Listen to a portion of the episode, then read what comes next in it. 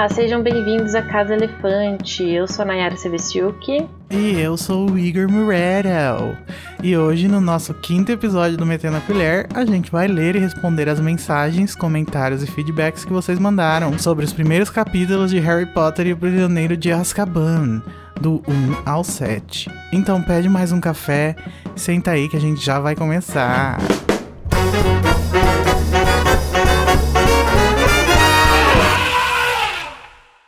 Mas antes, aquele aviso de sempre: a Casa Elefante tem conteúdo adulto, spoiler de todo o cânone do mundo bruxo. E junto com a gente aqui, nós temos mais duas pessoas que vocês conhecem muito bem, né, da Casa Elefante, que é a Larissa Andrioli. Oi, gente! Ah, a primeira vez da Larissa no Metendo a Colher. Ai, gente. meu Deus, tô perdendo a virgindade, amei. e temos também Luísa Zanferdini. Olá! É minha primeira vez também. É, eu ia falar, porque a Luísa é a mais nova membra da Casa Elefante, né? Então ela tinha que estar aqui. Sim, jovem padawan. Vocês podem entrar em contato com a gente através das nossas redes sociais, Twitter, Instagram e Facebook, onde somos a Casa Elefante. Pelo nosso e-mail, acasaelefante.animax.com.br ou nos grupos que a gente tem no Telegram e no Facebook. No Telegram, você pode mandar a sua mensagem e colocar o hashtag feedback, e aí a gente seleciona através da hashtag para aparecer aqui no Metendo a Colher. Pode ser áudios também, gente, apesar de a gente não ter nenhum dessa vez. Poxa! Poxa vida, hein? E no Facebook, como que é, Nayara? Lá no Facebook, a gente tem um grupo para centralizar as discussões. Você pode acessar pelo endereço facebook.com barra groups barra a Casa Elefante. Na Cru. Se você curte o conteúdo do Animagos e quer nos ajudar a continuar produzindo, você pode nos apoiar através do PicPay. É só acessar picpay.me barra animagos e escolher o seu plano.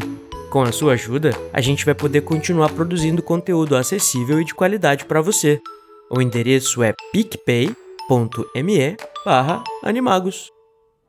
É, gente, inclusive agora a gente começou a chamar os nossos apoiadores do PicPay para participar da Casa Elefante. Então, em breve vocês vão ouvir a participação de alguns deles.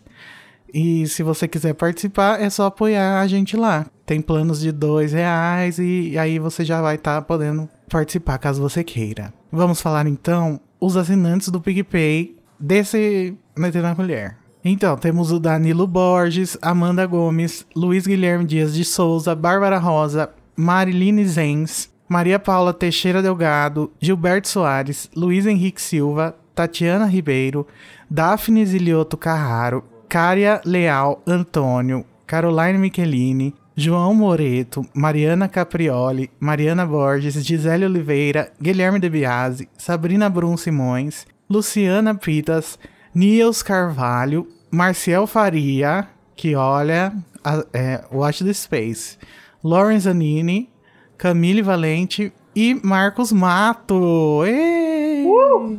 Lacraram, gente. Então vamos para os nossos feedbacks dessa edição. Então vamos para o nosso, o nosso, primeiro comentário, que é sobre o nosso episódio Metendo a Colher 4, que foi comentando sobre é, o finalzinho de Câmara Secreta. Quem vai ler pra gente é a Larissa. A Paloma Fraga Garcia falou: Oi, pessoal. A minha consideração sobre Hogwarts ser o lugar mais seguro do mundo para se guardar algo, e não em relação às pessoas, se dá por causa dessa passagem do meu livro.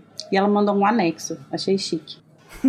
o anexo é da página 50 do, do Prédio Filosofal.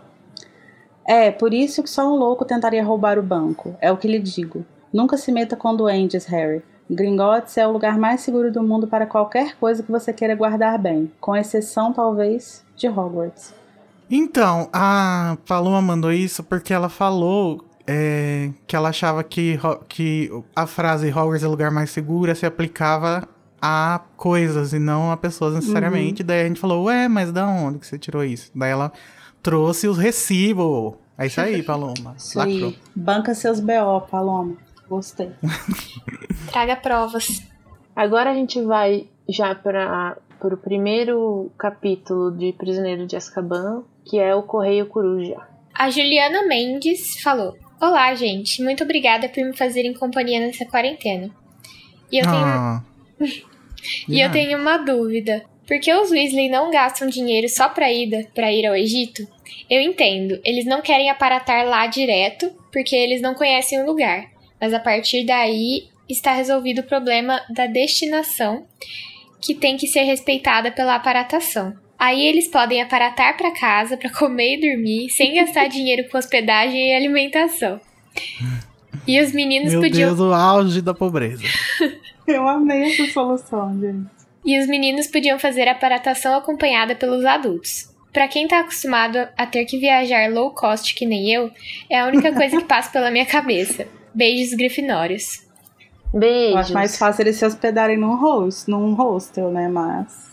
É, um pouco bem. menos enjoativo. Então, Juliana, nós temos um problema no seu raciocínio, porque você tá levando em consideração as aulas lá de aparatação, né, que a gente vê em Enigma do Príncipe. Mas, na realidade, não é só esse o problema de eles não conseguirem visualizar a destinação. A J.K. Rowling já respondeu no Twitter e no, em entrevistas, e inclusive dá, dá pra se subentender isso em Relíquias da Morte, que não dá pra aparatar pra muito longe e que é muito perigoso. Inclusive, lembra da cena em que o Harry tá na casa da Batilda e ele tem a visão do Voldemort? Se fosse possível aparatar pra longe, o Harry não ia ter tempo de fugir, porque o Voldemort sabia onde ele tava. Então ele, ele ficou, ah, daqui a pouco ele tá perto o suficiente pra poder aparatar. E aí que se justifica na obra, né? Mas fora da obra, a J.K. Rowling respondeu a uma pergunta no site dela que faziam muito pra ela do porquê que o Newt no Animais Fantásticos não aparatou para os Estados Unidos, porque que ele foi de barco.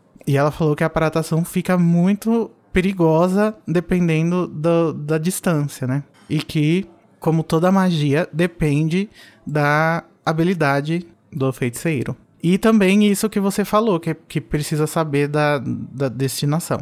E acho que deve ficar ainda mais perigoso quando você tem criança envolvida, né? Mesmo que seja que vá ser aparatação assistida, é bem complicado, né? Porque, sei lá, é bizarro. Se acontecer alguma coisa ali, pode ser uma coisa, pode ser mais sério, né? Do que um simples, um simples estronchamento. Uhum. E eu fico Uhum. pensando também que os Weasley têm, tipo, vários filhos. Eles não têm Uhum. dois, um, que seria mais fácil, né? Uhum. São sete. Eu acho, eu acho que se eu fosse um bruxo, eu ia viajar pra vários lugares pra fazer vários checkpoints, assim, de aparatação. tipo, ah. É, E pra colocar no daqui- Instagram a bandeirinha. É, daqui. É porque, tipo, do mar, né? Não tem como ter checkpoint no mar. Será que tem umas ilhas perdidas aí? Lost. Mas enfim, eu ia tentar fazer isso pra poder aparatar pra todo lugar. Porque eu acho também que é uma coisa meio. Eu não sei se eu tô pensando com a cabeça muito trouxa, aí vocês me perdoem. Mas, por exemplo, é, os países têm um certo tipo de controle, né, de quem entra e sai. E com a aparatação, você perde a noção disso. E aí eu imagino que seja complicado para as autoridades bruxas é, ser meio que tão aberto, assim, ah, a pessoa pode fazer o que ela quiser. Porque cada, cada, pai, cada autoridade bruxa de cada país é responsável pelos bruxos que estão naquele, naquela localidade, né?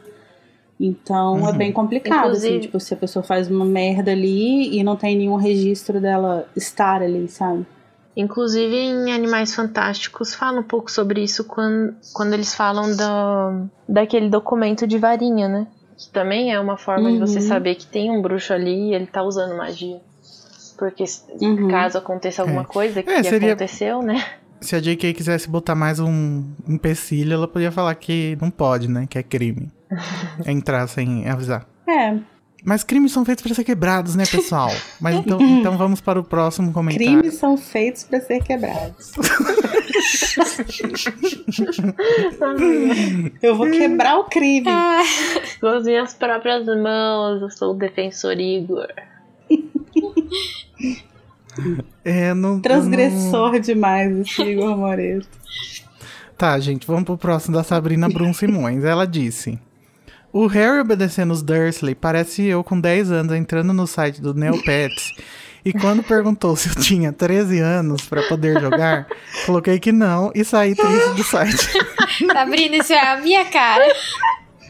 Ai, eu achei ótimo. Eu amei. Sabrina, achei fofo.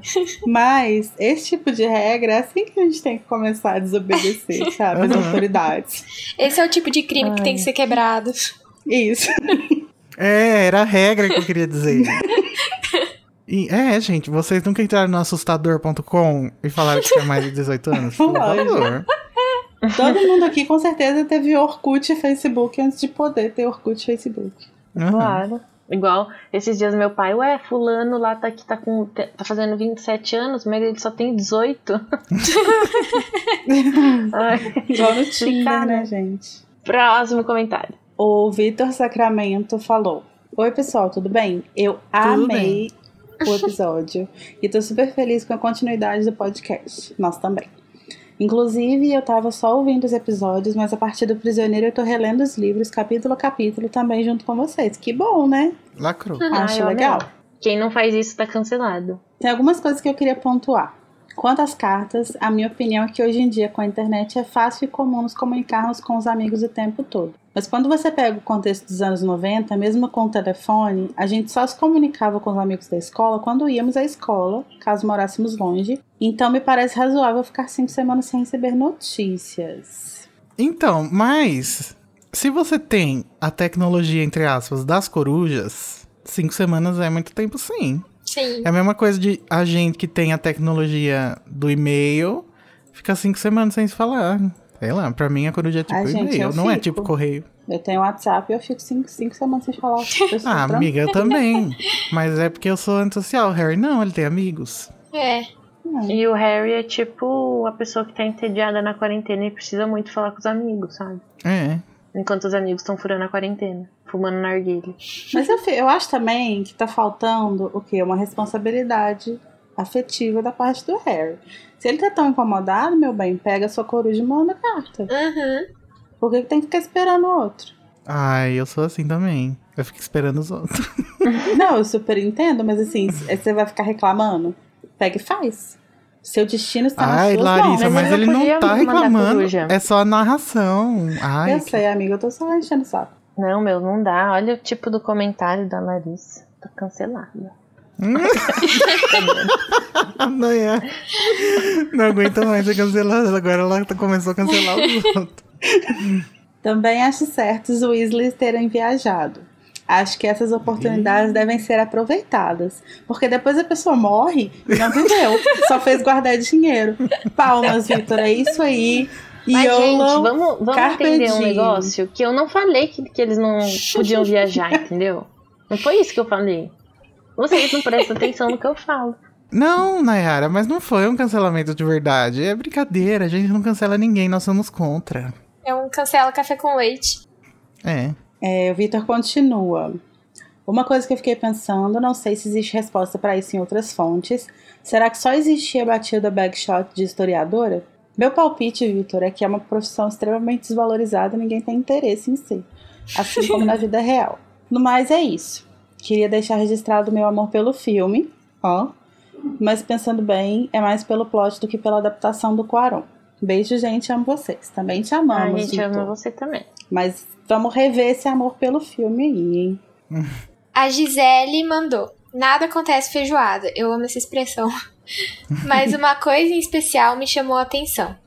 O trecho do livro História da Magia, pelo menos a versão em português, é incrivelmente coloquial para um livro didático. Não tem linguagem, não tem linguagem científica. Parece que é o Rony Weasley que tá contando a história.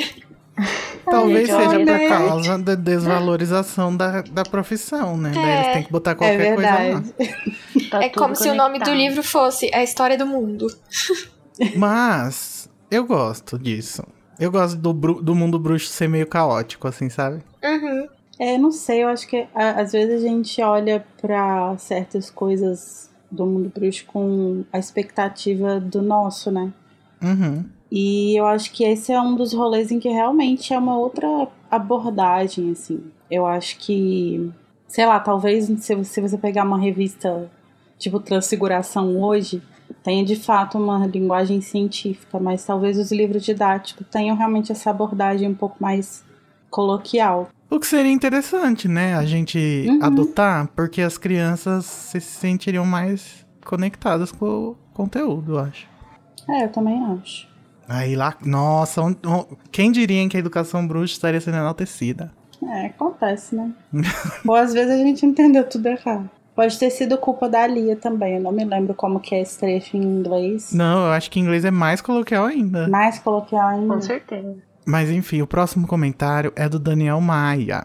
E ele disse: Sobre o dever de casa das férias, acho que é uma prática bem recorrente do sistema europeu de ensino.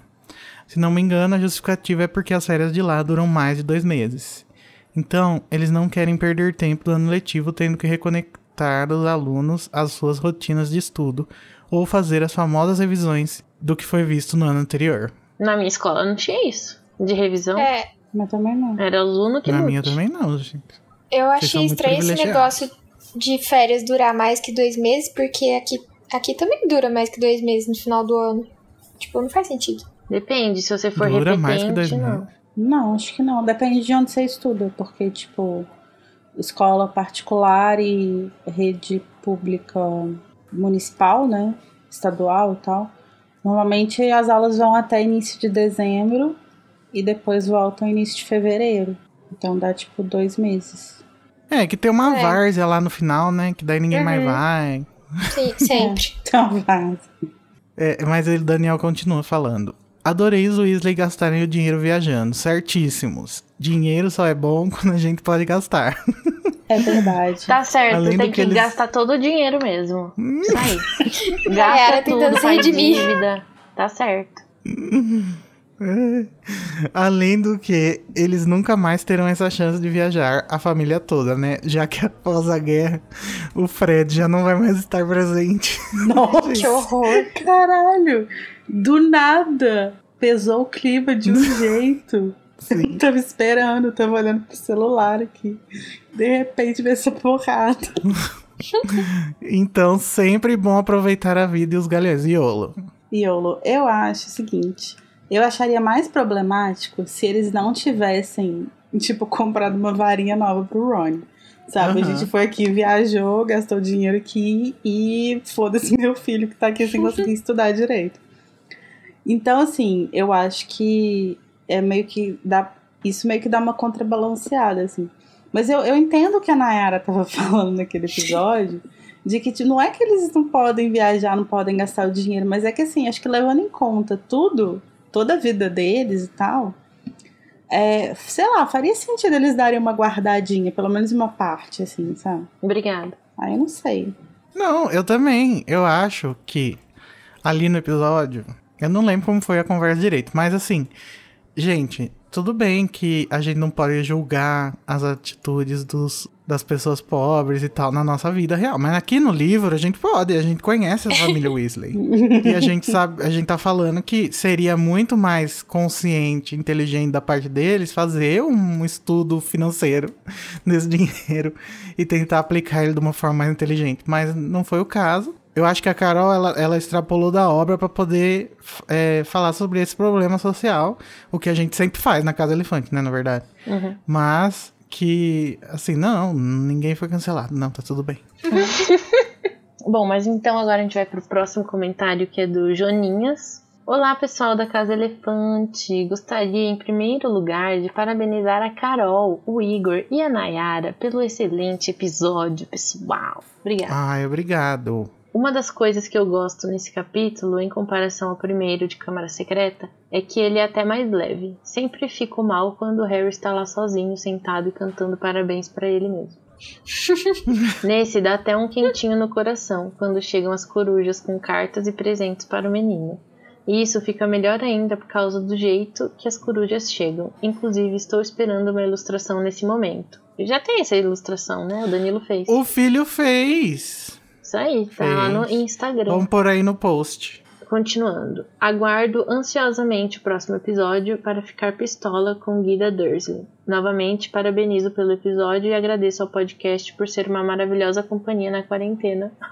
que emoção, cara. Ai, gente, vocês também são uma companhia, o, o público, porque eu, se não tivesse esse podcast, eu tenho certeza que eu já estaria louco. Inclusive, para vocês que gostam da nossa companhia, entrem lá no Telegram. A gente tá sempre lá. O João disse: Acho que o Harry não mandou carta pros amigos, porque se o Walter ver a coruja voando ou algo assim, trazendo ou levando carta, podia dar ruim. Mas que o Harry é um grande bobo paspalhão, isso ali. Tá certíssimo. Eu não tava esperando esse final. Ai, verdade, João. Concordo. Paspalhão. Bobo paspalhão. Eu adoro a palavra paspalho. Agora a gente vai então para os comentários do próximo episódio, que é sobre o capítulo O Grande Erro de Tiaguida, que, né, é aquele capítulo gostoso. Ai, que inferno! Eu achei que a gente já tinha se livrado desse demônio. Não, não, não, não, não. O Marcelo Leite falou: Olá, primeiramente, parabéns pelo ótimo trabalho que vocês estão fazendo. Obrigada. Ai, quantos elogios. Obrigado, gente. Comecei a acompanhar vocês no mês passado e agora estou escutando sempre esse podcast e o Estação 93 Quartos. Sobre o capítulo 2 do Prisioneiro, quando eu li, tive a mesmíssima impressão do Luiz de que a Petúnia de alguma maneira reconheceu os Sirius na TV. E por isso mesmo olhou pela janela para desviar seu rosto dos presentes e para ver se ele não estava por perto, numa tentativa de querer contatar o Harry. Beijos, Minha Marcelo gente. Leite. Eu achei que isso foi uma grande viagem louca do Luiz, mas pelo jeito não. Eu também acho um pouco Foi uma viagem. viagem, mas não tão louca. É, Eu, eu, não, eu não acho tão viagem assim. Mas Uma também não acho possível. que seria, tipo, é realmente essa a resposta. Mas a Petúnia conheceu o Sirius? Eu acho que sim. Eu acho então, que a gente não porque- soube dizer, né, na conversa. Porque ela. Porque ela não foi no casamento do da Lily e do James. É. E a única. Quando ela conheceu o James foi naquele jantar, que tava só ele, a Lily, ela e o, e o Walter. Credo. Cadê esse, esse jantar de J.K. Rowling? Escreve aí Nossa, pra nós. tóxico, Para de né? falar groselha Mesa na internet. É, Yara. Mas então, assim, eu acho que é uma boa teoria, mas eu não, não me lembro de ter evidência de que a coisa conheceu o Sirius, não. Eu acho que as pessoas que ela teve contato do mundo da magia foram a Lily, óbvio, o James e o Snape só. E o Dumbledore, né? E o Dumbledore. É. Vamos? Mas é um bom headcanon, eu acho. É um bom headcanon, legal. O próximo é da Fernanda Ferreira e ela disse: Oi, gente, tudo bem? Tudo bem, Fernanda, e você? Quantos anos que você tem? Acompanho o podcast há alguns meses e amo as suas discussões. Obrigado. Escutei esse episódio coincidentemente no dia em que comecei a reler o sexto livro e a memória está fresca. Especialmente sobre o primeiro capítulo, onde tem o encontro dos meninos. Opa! dos meninos onde tem o encontro dos ministros. E no episódio, vocês comentam sobre esse encontro. Bom, nesse capítulo de Enigma do Príncipe, o primeiro-ministro trouxa é avisado que o Fudge está a caminho, e é quando ele lembra de quando ele conheceu o Fudge três anos antes. Ele diz que esse encontro foi logo após ele assumir o cargo e que sim, naquele momento ficou muito surpreso com a presença do Fudge e com toda a explicação sobre a magia. Após a explicação, o Fudge avisa ele que Sirius fugiu de Azkaban e inclusive comenta que Sirius poderia estar querendo trazer de volta o Voldemort. E depois disso explica quem é o Voldemort para o primeiro-ministro. No capítulo também, o primeiro-ministro relembra outros encontros com o Fudge, como quando estava para ter a Copa Mundial de Quadribol no quarto livro e quando houve a fuga em massa de Azkaban no quinto. Então, a surpresa dele é uma memória que seria da linha do tempo do terceiro livro. No sexto livro, ele fica mais apreensivo, pois sabe que geralmente quando o Fudge está vindo é para dar más notícias. Fudeu, né? Ma- muito obrigado pelo podcast. O trabalho de vocês é incrível. Eu sempre termino os episódios querendo mais. Ai, obrigado, Fernando. Mas, gente, Ai, eu acho que esse. Esse capítulo está apagado na minha mente, porque eu lembro que toda vez que eu fui reler o Enigma, eu pulava esse. Nossa, eu, Eu eu falar amo do demais segundo. esse capítulo. Como? Ai, Esse gente, mas capítulo é porque- perfeito. É um Sim, dos hoje em dia. Eu... Um dos melhores primeiros livros. Primeiros capítulos. Então, hoje em dia eu, eu enxergo assim, desta, dessa maneira também. Mas antes eu não queria saber, eu queria ver os personagens que eu gosto. Bruxaria, eu lembrava vagamente bruxaria. disso, mas eu não tinha certeza desse capítulo. Esse capítulo é maravilhoso, eu amo muito. Eu também, hoje em dia. Eu, eu também amava, mas é que pra reler eu falava, ah, não precisa. Já sei. Bom, eu, como boa dubladora de Carla Sturaro, vou ler seu comentário. Eu amei o episódio, tudo foi muito bem colocado. Alguns pontos que me chamaram a atenção. Só um comentário aqui, que ela faz comentário igual eu comentava no Animado, eu acho isso ótimo. Parabéns. Continuando. Por isso que você é a dubladora dela. Né? Exatamente, foi tudo combinado. Eu também, assim como o Luiz, quando reli o capítulo, antes de ouvir, fiquei com a impressão que a tia Petúnia olhou para a janela para disfarçar que sabia de quem a reportagem falava. Ô, gente, vocês não sabem o mal que vocês fazem à sociedade ficar validando o, as loucuras do Luiz. Vocês estão criando um monstro. Me incomoda um pouco esses estereótipos usados que são muito preconceituosos e problemáticos para descrever pessoas que não são ditas padrão. Características físicas não deveriam ser critério para isso. Sou contra isso de criar cachorros para venda e é o cúmulo ver que ela ah, mas mata- tá certa. Quem é a favor tem, no- tá errado. Não compre, adote. E é Uhum. o cúmulo ver que ela mata os filhotes fracos da ninhada. Imagino que isso deva ocorrer também na vida real e me deixa brava.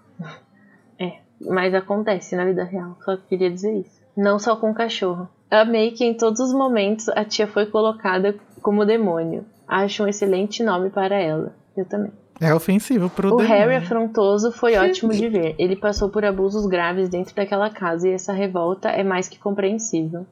E ele podia ter se revoltado muito, mas... Ah, sim, só que, tipo, ah, tu- desculpa Susan Sontag, mas era a Ah. última semana. Ele não podia aguentar só um pouquinho? Pois é. Tudo bem, né? Ela chamou mãe delicadela. Eu não lembrava que a tia não saía voando. A cena pra mim do filme é o que era a realidade.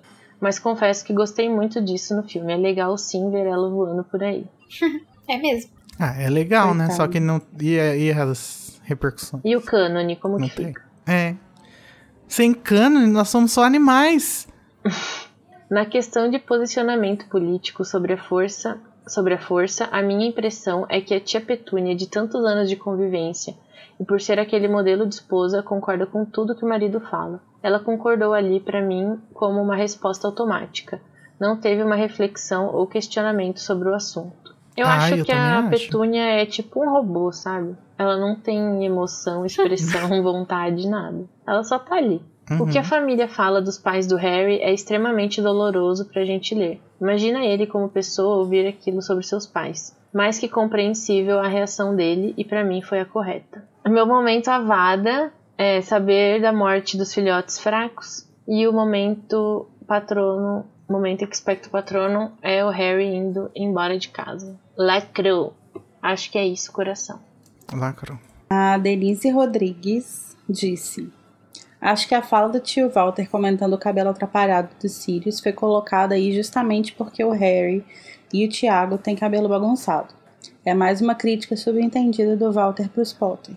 E também porque os Dursley gostam de tudo no seu devido lugar, entre aspas. Tudo tradicionalmente certinho. Eu acho que tá mais pra isso do que uma crítica, uma alfinetada por causa dos Potter. É. Alguém com cabelo bagunçado só pode ser doido e criminoso. Uhum. O Gilberto Soares comentou: Como assim vocês não conheciam a brincadeira de estátua? Eu brincava e a rainha gremizada Maria. Maria da Graça tem uma música só pra isso.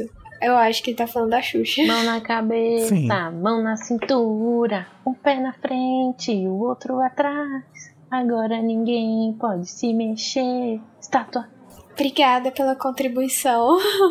É verdade, a Xuxa lacrou, tá fazendo referência a Harry Potter. A Andréia Jaguara também comentou. Eu estou com a Carol, que ficou com os pontos devido ao pior duelo já feito. Ai, eu tava nesse duelo. Meu crush no Sirius só aflorou. Em tempos de pandemia e isolamento social, até sonhei com meu Black. Nossa. Mais 18. Agora o que. Tudo bem que tem conteúdo adulto. É. E o Roberto Carlos. Perguntou na lavada. Agora o que é, tia Guida? Que tipo de ser asqueroso é esse? Pior é ver seus atributos em bolsomínios da minha parentela. Ó, os meus vizinhos também. E sim, eu me afasto de seres assim. Infelizmente eu não posso, porque eles são meus vizinhos. Hipócritas que dizem defender a família e bons costumes. Vamos então para os comentários do próximo capítulo sobre o Noitebus Andante. Vamos. E o primeiro é do Rafael Cândido, que jogava Fortnite com a gente. Isso aí. Sobre o episódio. Depois de anos lendo a mesma coisa, nunca pensei nesse significado para andante. Apesar dos vários e vários momentos a Rilia, convenhamos que essa mulher foi sagaz. Sim, gente. Na verdade, a gente é muito mal com a Lia, coitada. Ela não merece tudo isso. Ainda estou perplexo com a teoria do Zou. Não, achei viagem demais, gente. Desculpa aí, Renato. não sei se gosto de pensar nele escravizado e transfigurado em Noite Bus. Luiz Amel, corre aqui. Amei a participação do Renato. Aquele sotaque é tudo para mim. Já quero ele em mais e mais episódios, por favor. Ai, o Renatão de Passa criando crushes. Né? Nossa, o Rafael tem um, um crushzão no Renato. Vou expor ele. O próximo comentário é do Gabriel Martins. Demorou para aparecer o Gabriel Martins aqui, hein? Tava com saudades. Olá, Elefanters! Primeiramente, ninguém sai. Que esse convidado especial foi tudo para mim. Pois ah antes de eu ser Elefanter, eu já era Animager. ah, amigo, ficou uma bosta, mas tudo bem. E a participação do Renato nesse episódio me lembrou os meus tempos ouvindo o Por Enquanto em Coma, podcast Animagos. Tá difícil, hein? Em coma. Caramba. Já quero que tenha mais episódios com o Renato, e a vitória dele no duelo foi justíssima, não houve favorecimentos. Hashtag Pray for Junior Cody. o, o Cody sempre rouba, gente. Ele, inclusive, Ele tá ouvindo isso. Quem... Ele dá. Bom, dá eu já não sei, né? Mas a vitória. a vitória daí. ele dá a vitória para quem ele quer. Só que eu percebi no meio da minha frase que eu tava elaborando ela de um jeito muito ambíguo. Aí eu parei. Ai, Continuando. Sobre a teoria do Zou ser Noitebus transfigurado, achei muito louca, porém gostei de algumas partes, como os paralelos entre a criatura e o ônibus. Por isso, reinterpretaria essa relação como uma inspiração do bruxo que criou o ônibus. Ele viu um Zou e copiou as características em sua criação. É, eu acho que não, né? É uma, é uma viagem essa teoria, mas todo mundo vai apoiar porque foi o Renato que falou, né? Gente, não é porque a J.K. Rowling. Olha lá, vamos de novo. J.K. Rowling nem tinha inventado Zou, ou nem, nem tinha se. Sabe, nem sabia do Zou na época, tanto que no Animais Fantásticos não tem o Zou. Então. Exatamente. Cancelar. Seguindo. Sobre o Noite Bus de dia, acredito que começou só com viagens à noite. Porém, depois rolou uma expansão mercadológica. Caramba. Igual o McDonald's, que em algum momento percebeu que tinha público de manhã cedo e criou um cardápio de café da manhã. Gente, e eu, assim, eu amo quem fala de manhã que tinha cedo. gente querendo viajar de dia e começou a fazer dois turnos. Vamos fazer uma crítica aqui pro McDonald's, que tirou o lanche vegetariano. Eles só tinham um lanche vegetariano e eles tiraram isso de mim. Obrigada. E era ruim. Eu também queria fazer uma crítica, que eles tiraram o, o Big Taste de frango, que era o melhor Big Taste, claro, no caso. Ninguém liga. Gente, faz tipo uns dois anos que eu não como McDonald's. Ai, tá certo. O próximo comentário é da Denise Rodrigues, que disse o seguinte: Acho que o Lupin não procurou o Harry porque ele era um lobisomem. Tinha que viver na clandestinidade e ele não ia poder dar assistência ao menino. De fato, foi uma decisão responsável. E mais uma coisa sobre o Lupin em paralelo aqui. Ele sofreu muito no fim da Primeira Guerra Bruxa, porque acabou perdendo todos os amigos marotos. Tiago morreu, Sirius teoricamente enlouqueceu e foi preso, e Pedro teoricamente também morreu. E a Lily, né, gente? Ele era amigo dela também. É, lacrou, Eu Denise, acho muito verdade. triste esse negócio do Lupin. O Lupin teve uma vida muito difícil. Ficou sozinho. Tadinho. É porque eles Ai, foram Luísa. os únicos amigos que aceitaram ele do jeito que ele é, né? É, é verdade. Muito bonita essa mensagem. A única coisa que vale a pena nos marotos. O Daniel Maia Nossa. comentou: Amo que sempre que o Code é host, rola uma corrupçãozinha no duelo de resumos. Já virou uma marca registrada. Eita, Code. Arthur Weasley, O pior aqui. é que o Code carrega essa fama pra onde? Pra nossa casa. Aham. Sonserina. O Daniel também falou: Adorei esse novo formato de áudio de alguém de fora do episódio com curiosidades. Quanto mais gente, melhor. Ai, que legal. Obrigado, Ah, Daniel. obrigada. Ele também falou: Minha teoria é que o Noite Bus tem pontos determinados para aparatar, aprovados pelo Ministério. Talvez com feitiços antitrouxas para ter certeza que esse espaço vai estar livre. Aí eles correm de forma rápida. Correr devagar é difícil, né? Aí eles correm de forma rápida. Aí eles correm de forma rápida entre esses pontos. De forma mais rápida que o normal, né? Acho que o Daniel quer dizer. Eu não acho que o Noite Bus aparata, não. Eu acho que ele realmente anda muito rápido e que tem alguma magia envolvida. Uhum. Eu acho super possível ele ter. Ele ficar, de certa forma, invisível, né? Porque existem feitiços pra isso, gente.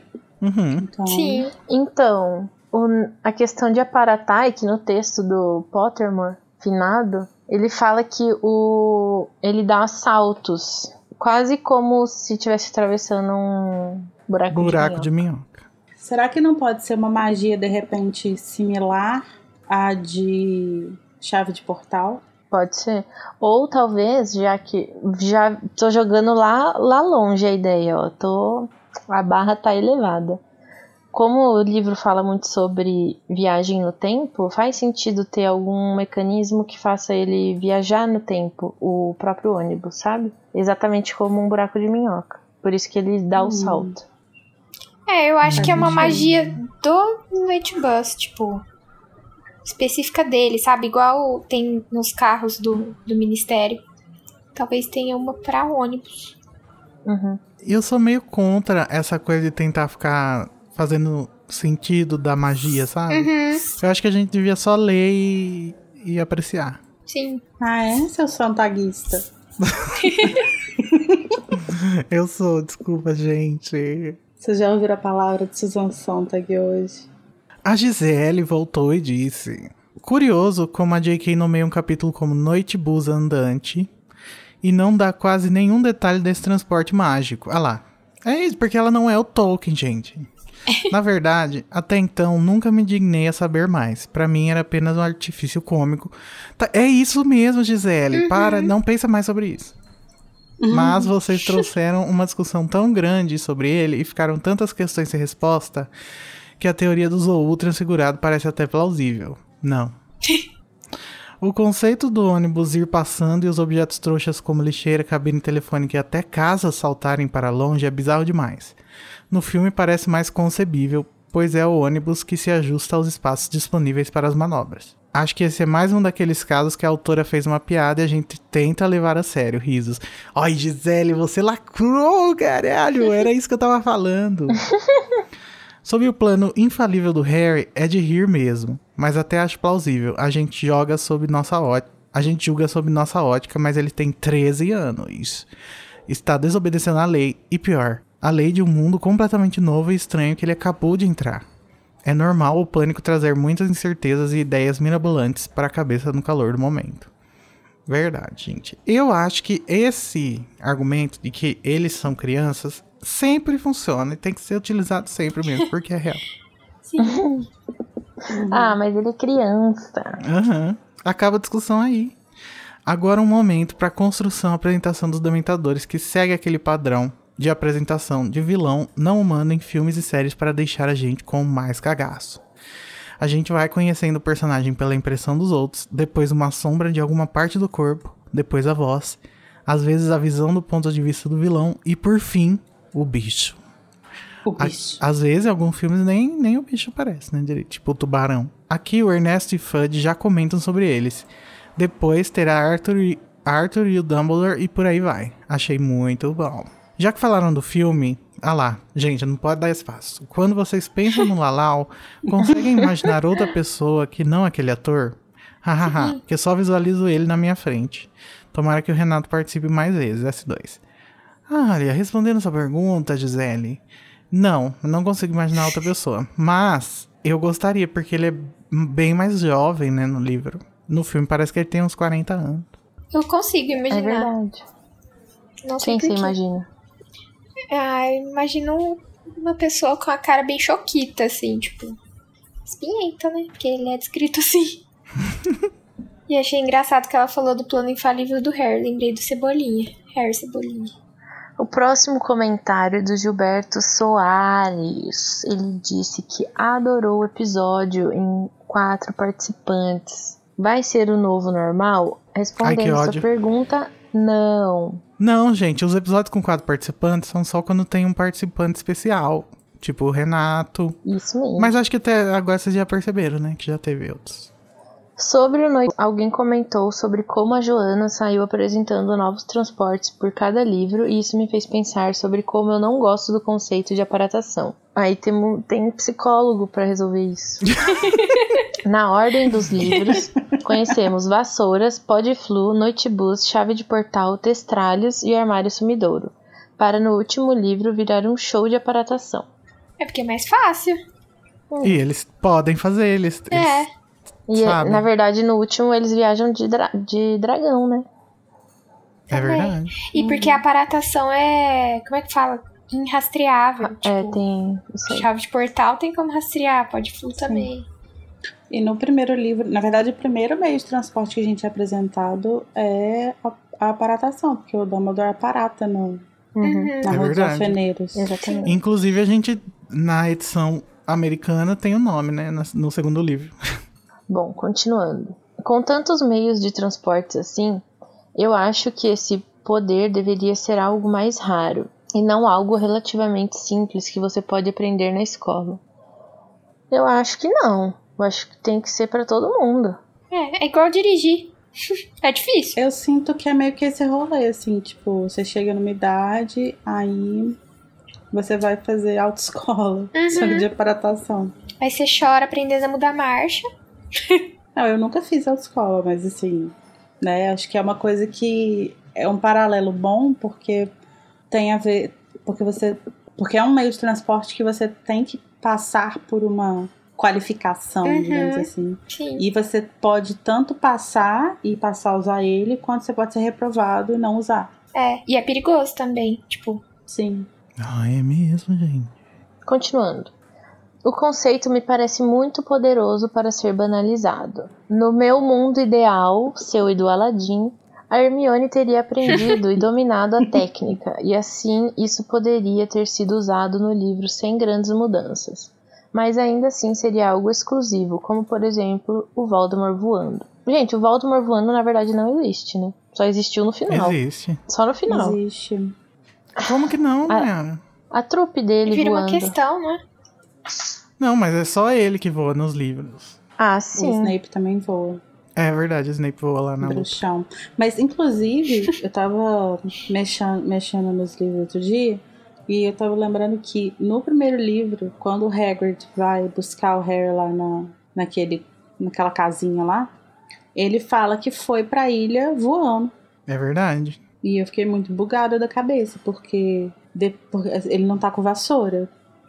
Que, que ilha? E ele largou a moto lá, né? Porque depois ele volta de barco. Ele largou a moto. É. Depois eles voltam de barco. E aí, quando ele fala que foi voando e tal, e depois, quando no sétimo livro que o Snape voa da janela lá, alguém vira. Eu não lembro quem que fala, fala assim: ah, ele tá voando, ele deve ter aprendido com o Voldemort, não sei o quê. E aí, tipo, fica uma coisa bem exclusiva e bem ligada, na verdade, à ideia de, de Artes das Trevas. Uhum. Gente! Hagrid Exposed. É. Hagrid de novo começou a morte. comigo aqui. Mas o Hagrid é meio Dark, Dark, Dark Hagrid, né? No primeiro livro, porque ele é bem escrotão. Só se ele É. voou montado em algum animal. Mas é porque ele não voltou com esse animal. Isso que é, a não ser que, tipo É. assim. Que Ele ele, mandou eu embora. acho que tem. Eu acho que tem um rolê disso de que é, ele meio que tem permissão pra usar magia até chegar ao Harry. E depois disso ele tem que, tipo, Se virar. ir com calma.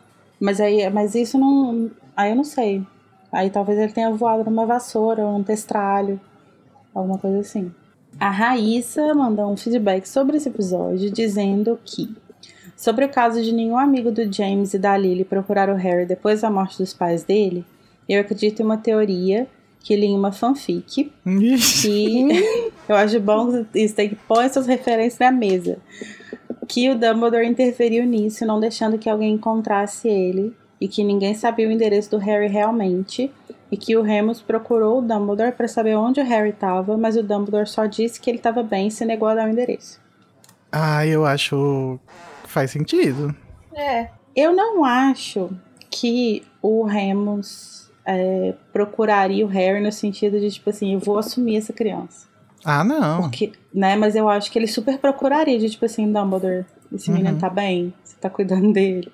E o Dumbledore Claro. piscou o olho e falou, tá tudo bem, tá no lugar seguro. Deixa com o pai, tranquilo." ele falou.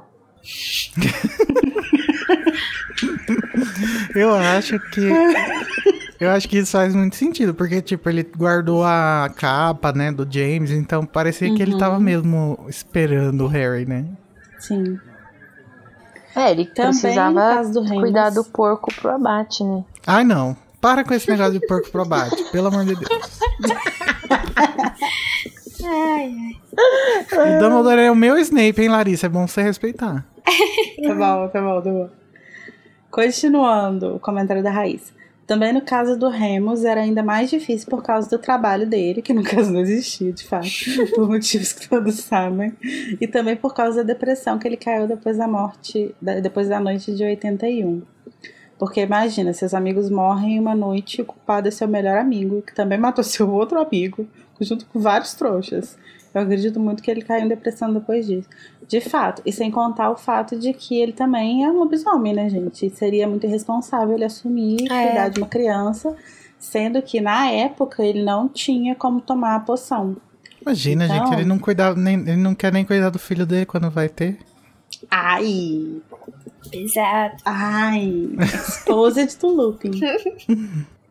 Só uma coisa, gente. Toda vez que vocês falam do porco do abate, eu lembro. Eu fico pensando no Harry.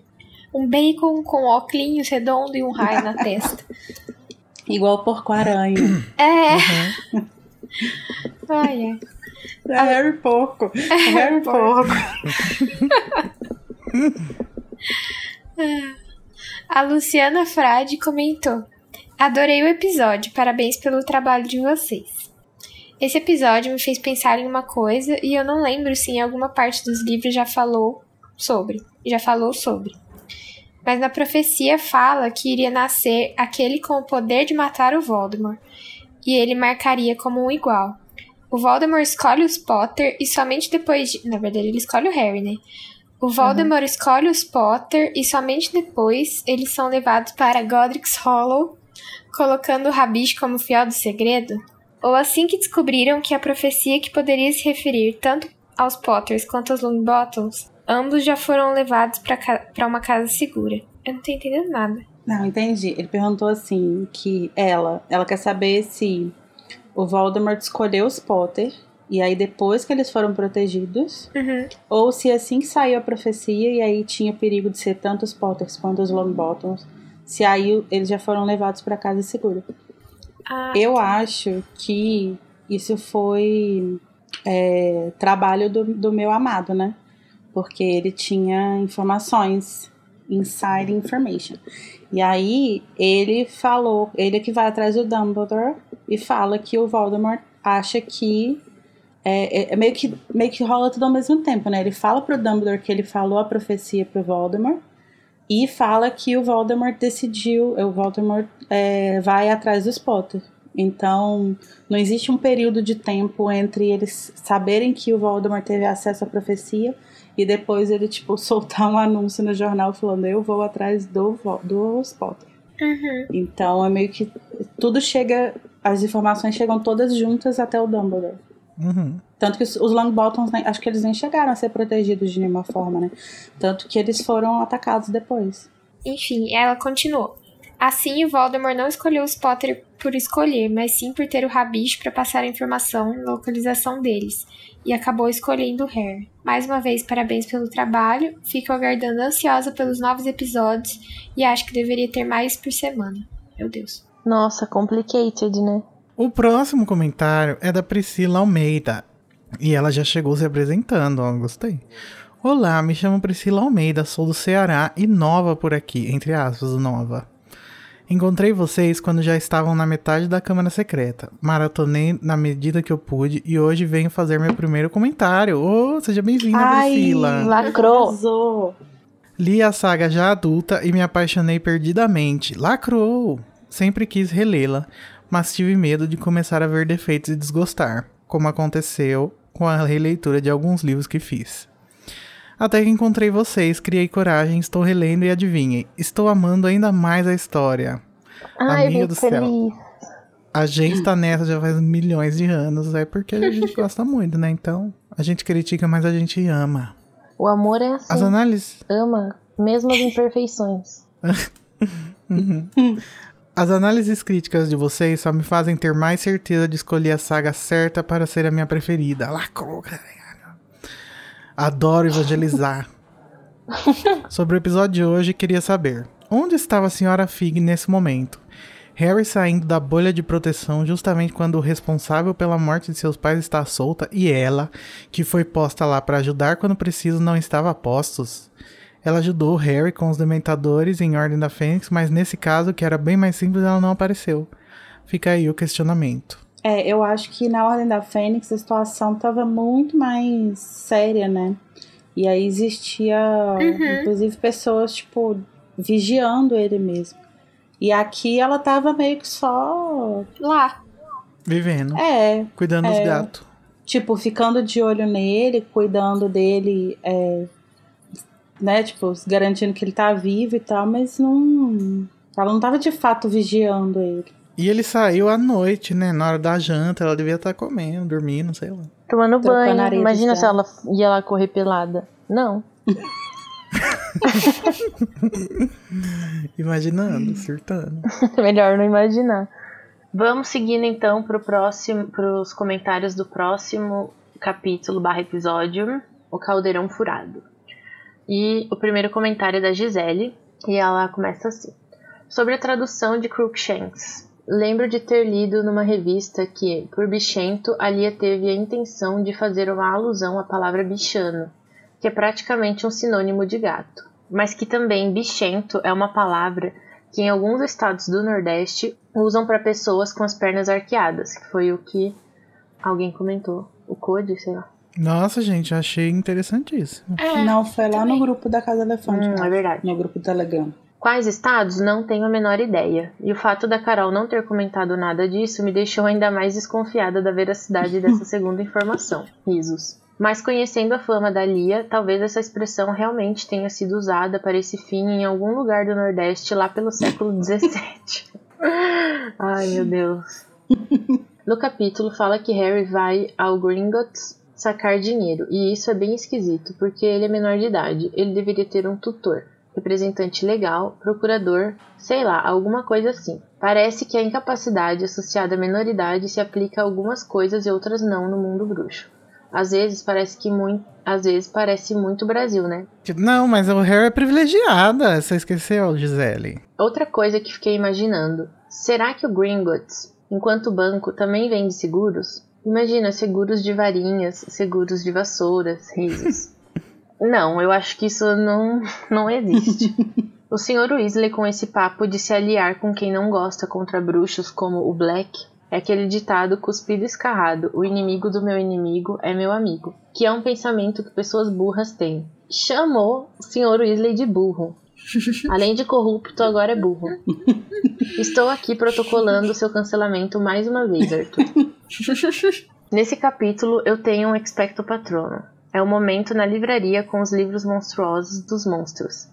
Quando o vendedor disse que pensou que já tinha visto o pior com o livro invisível da invisibilidade. Gastou uma fortuna comprando 200 exemplares e nunca mais viu os livros. Um trecho minúsculo de humor pastelão, mas ri alto a primeira vez que li e me marcou de uma forma que eu nunca mais esqueci dessa passagem. É, na verdade, o cara da livraria foi burro, Ah, porque se eu- ele usasse um Akio, ele ia conseguir pegar o livro. Mas se ele falar, tipo, ah, que o livro invisível da invisibilidade, será que ia vir, tipo, todos Aí na acha dele, todos. não? Pronto. E desmaia, né? O Daniel Maia disse: Sobre os Weasleys, posso estar enganado, mas tenho quase certeza que é mencionado no quinto livro que eles não fizeram parte da primeira Ordem da Fênix. É verdade, Ah, Daniel. é mesmo. A gente se enganou, a gente pede desculpas. Foi um grande efeito Mandela. Até porque. Até porque nos anos finais da Primeira Guerra, que seria quando os Sirius e os pais do Harry se juntam à Ordem, os Weasley estavam cheios de filhos pequenos para criar. Então eu acho que eles deviam viver mais reclusos para poder criar a família. É, eu acho que a luta, né, não precisa ser parada por isso, mas enfim. O que explica eles nunca mencionarem os pais do Harry pro menino como vários outros personagens falam. Eles talvez não se conhecessem mesmo. Então, Daniel, a gente só foi se tocar disso porque o Renato tava ouvindo e falou: Ah, mas de onde vocês tiraram que, que os Weasley era da ordem? Daí eu falei: Não sei, da minha cabeça. Não, E aí eu é fui perguntar- bizarro. E Porque- todo mundo no, no grupo da casa achava que, eu- que era isso, Aham. mas daí não era. Não, e eu fui aí eu fui procurar, né? Porque eu pensei assim, bom, às vezes não tem no livro, mas às vezes isso é coisa do filme e ficou grudado na nossa cabeça. Só que não, não eles não estão na foto do filme. E aí eu fui olhar no livro de novo e eles não estão lá na foto do livro. Enfim, é isso, né, gente? A gente Doideira. cria É, coisas na nossa assim. cabeça. Uhum. Acontece. Essa releitura e o podcast estão me fazendo ter um ranço enorme de Sr. Weasley. Esse lance de justificar o uso dos dementadores, porque é o que os criminosos merecem, foi problemático demais. Concordo. É incrível como eu não pescava esses detalhes complicados nos discursos dele quando lia mais novo. Pra Olha, mim, eu vou falar pela última vez sobre o Sr. Weasley. Gente, a família Weasley, ela é o cidadão padrão classe média baixa. Aquele que está em ascensão econômica, mas não que- exatamente, né? É, não, não, não, não se encaixa muito bem. Mas é, é uma. Eu acho que eles são uma representação desse povo, sabe? Que tá começando a ter um pouco de poder financeiro. E aí começa a ter uns pensamentos mais opressores, assim. Porque eles são mesmo a família padrão do mundo bruxo, né? Então. É normal que eles tenham alguns preconceitos, assim, incutidos neles. É, eu não, eu não sei nem se teria a ver, não sei nem se encaixaria exatamente nessa coisa de começando a ter poder. Eu acho que realmente é tipo o pensamento médio, né, da, da galera. Tanto que você pode Uhum. ver que o, o Ronnie reproduz várias coisas, né, Sim. de problemáticas. O Sr. Weasley também reproduz várias coisas problemáticas. A Molly também. É, então eu acho que a gente tem, tem a tendência de olhar para eles com um olhar muito crítico, mas é, é, é isso aí, sabe? Tipo, é seu pai e sua É. mãe que tá que tá tendo esse, esse, tem mesmo, Por isso que eu não consigo odiar. assim. Quando a gente fala que os eleitores do Bolsonaro não são todos monstros, a gente tá falando dessas pessoas, né? Uhum. E eu acho que não precisa nem ir tão longe de, tipo, chegar no eleitor do Bolsonaro, sabe? É, eu acho que os Weasley, eles estariam. Eles não seriam o pessoal do bandido bom e bandido morto. Mas seria o pessoal Não. do tipo assim, esse cara aí tem que ir pra cadeia mesmo, porque ele fez uma coisa muito errada. Sabe? Aham. De tipo, é um pensamento punitivista que não é absurdo de tipo, ah, tem que matar porque tem que ter pena de morte, não sei o quê. Mas é um pensamento É, mas- punitivista corrente na sociedade. Normal, assim. Sim, mas quando, quando eu falo eleitor do Bolsonaro, eu tô pensando naqueles eleitores assim, de tipo, ai, mas eu vou votar no PT de novo, sabe? Que só votaram no Bolsonaro por Saco. isso. Vai, devia ter votado. Enfim. Acho que todo mundo já percebeu que devia ter Nem votado, todo né? mundo. Cadê o Vira-Tempo? O Daniel finaliza falando que, pra ele, esse é um dos melhores capítulos pré-Hogwarts dos livros. Concordo, eu adoro esse capítulo. Adorei a discussão de vocês no episódio. Obrigada. Muito obrigada, Daniel. Deus lhe pague. O Bizarro comentou. Uma das coisas que me incomodam nesse livro começa aqui. Hermione é muito empática com o Bicuso, mas não tá nem aí pro coitado do Perebas, que aparentemente tá extremamente doente. Durante o livro não faz absolutamente nada, nem parece se importar com o bicho do amigo. Nada contra o bichento, mas contra sua dona. Eu, olha, eu estou super disposto a criticar Hermione nesse livro, só que aí eu acho que você errou, bizarro. Desculpa, porque quando. no- a gente ainda não falou sobre esse capítulo, mas em breve falaremos. Quando o Perebas aparece, entre aspas, morto na- no salão lá da Grifinória, com, com as roupas de cama do Rony todas cheias de sangue, ela não age como se ela não suportasse.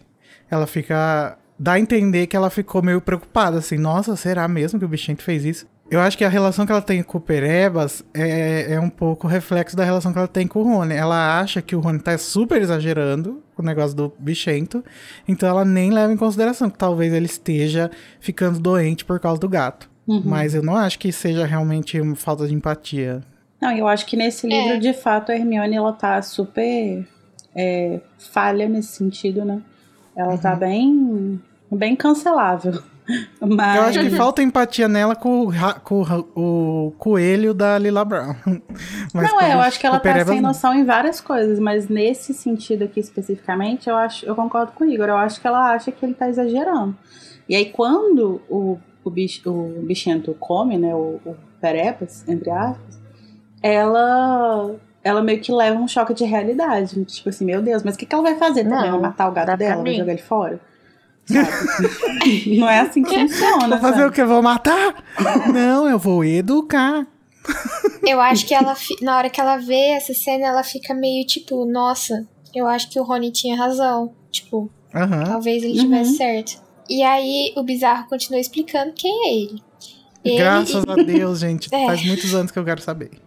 Uma pequena resposta de podcasts atrás. Eu e o Marco A. Ferreira, que comenta usando o Facebook, somos a mesma pessoa. Meu Deus. o mistério. Ah, Revelações. nossa, valeu a pena. e por que bizarro? Explica aí pra gente. Mais um mistério. Gente, deixa eu contar um fun fact. Quando eu tinha, tipo, uns 13, 14 anos, não, uns 13 anos, eu cismei com a palavra bizarro. E tudo pra mim era bizarro. Falava, nossa, bizarro, nossa, fulano é bizarro, isso aqui é bizarro. E aí, quando saiu, não, isso foi antes, enfim, quando saiu a Ordem da Fênix, quando eles estão voando nos testralhos, o Ronnie olha pra baixo, porque ele não tá vendo nada, né? E ele grita, bizarro! E aí, tipo, foi o auge da minha vida, porque era como se. ele- era como se, tipo, fosse uma coisa inspirada em mim, sabe? Adolescente é ridículo, gente, mas é isso. Ai, tá vendo, Larissa? Por que, que você não gosta dele? Mas Ele eu é já- perfeito. Ai, gostar é uma palavra muito forte. Mas eu tô ressignificando a minha relação com o Ronnie de verdade. Ai, que legal. Ai, vamos se Deus abraçar. Nosso trabalho sendo feito com sucesso, né? É. Ana? Eu Evangelizadores de quero ver a. Nayara ressignificar o Snape agora. Ai, muito difícil, né? Ah, e o próximo comentário é do Pedro Lauze Poças. Ele diz: Eu sempre gostei muito dos gêmeos, mas confesso que nessa releitura estou gostando cada vez menos. Ah, eu também, Pedro. Uhum. Apesar da participação deles tirando o Percy nesse capítulo ser realmente muito boa e da anarquia deles na hora de fugir da escola lá no livro 5 ser fantástica, de resto, cada vez mais vejo eles como Danilo Gentili da escola. Meu Deus, pesadíssimo. Acho que nem tanto, mas eu entendo o- a, a comparação. Ele é- eles são muito hétero, né? Isso irrita. Eles são muito heterotópicos, assim. Bem chatinhos. Nossa, gente, eu adoro eles. Eu gosto deles, assim, eu acho que eles têm. Eu acho que eles têm um, um período, assim, do livro, dos primeiros livros, que eles são, tipo, esses. esses eles fazem umas brincadeiras mais inocentes, assim. É uma galera, é uma coisa mais infantil e que é, é legal. Só que aí, à medida que eles vão envelhecendo, eles vão se tornando realmente pessoas que, se você olha com seu olhar de hoje, não são pessoas realmente agradáveis, assim. Eles fazem umas. falam, falam bastante merda. É, eles são bullies, né? Assim. Eles são meio marotos, né? É. Só que acho E que sem a parte, tipo, física, assim. Eu não lembro de ver eles atacando ninguém. É. Apesar de que eles jogam o negócio lá no Quirrell, né? É, Mas é o que o Igor falou, tem sempre a desculpa de, ah, eles são crianças. é, mas assim. É. Sim, acho sim, que aí, sim. né, aí não justifica, né? Uhum. Com relação ao espelho no quarto, sempre achei que era o próprio Harry que se respondia, tipo coaching pra si mesmo. Sim, gente, quando vocês comentaram no, no episódio falando que era o espelho, eu fiquei tipo, mano, agora tudo fez sentido. Porque eu achava que era o Harry falando sozinho. E eu ficava, nossa, não, que ridículo. gente, é o Jonathan Van Ness. Ai, ai, esclareceu tantas Jonathan Van questões. Glass. tá. Perfeito, perfeito. Alguém, por favor, faz uma ilustração do Jonathan na, no espelhinho lá do coisa. Agora a gente vai entrar naquele capítulo que tem aviso de gatilho, então fique esperto aí. É o capítulo do Dementador. E vamos começar com o comentário do Marcelo Leite. Olá pessoal, mais uma vez parabéns pelo maravilhoso trabalho de vocês. Muito obrigada, querido. Sobre a maldição na Obrigado, vaga de Marcelo. professor de defesa contra as artes das trevas. Para mim, sempre entendo como uma possível magia forte e involuntária, fruto do puro recalque de um jovem Voldemort ainda muito apegado a Hogwarts, na época em que faz os pedidos para lecionar a Dippet e a Dumbledore. Até a próxima. Nossa, mas pesado esse poder do recalque aí, né, gente? É. Sei. É, não sei se é Não, involuntário. eu não acho que é involuntário, mas eu acho que ficou essa ponta solta na série, né? Tipo, se. Como que foi esse. Não uma ponta solta de verdade, né? Mas, tipo, como que foi essa, essa maldição? Ele fez realmente alguma coisa? Ou Ou foi só boato? É.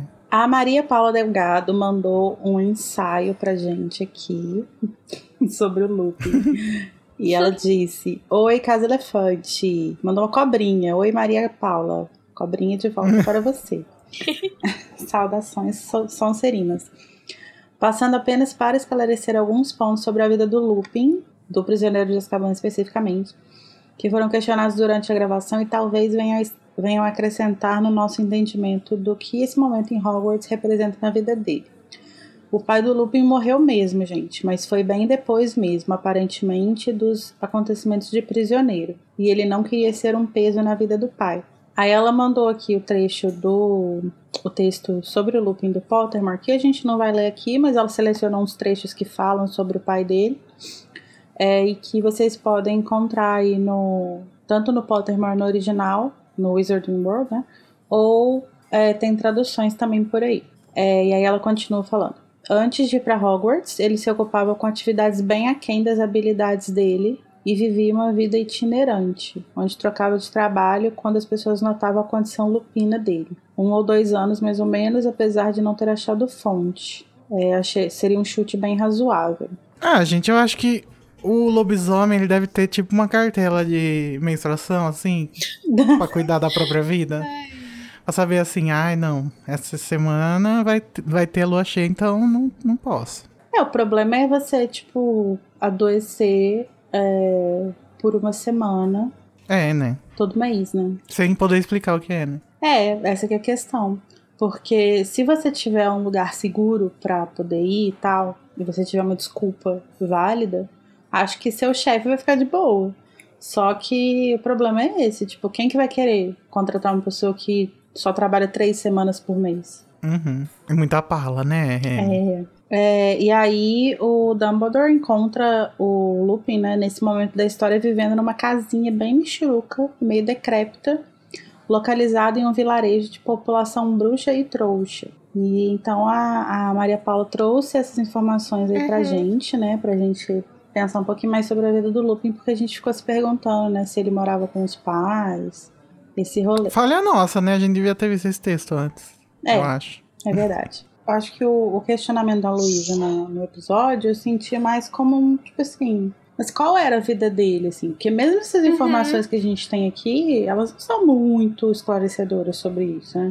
Uhum. O que, É. que ele fazia e tal.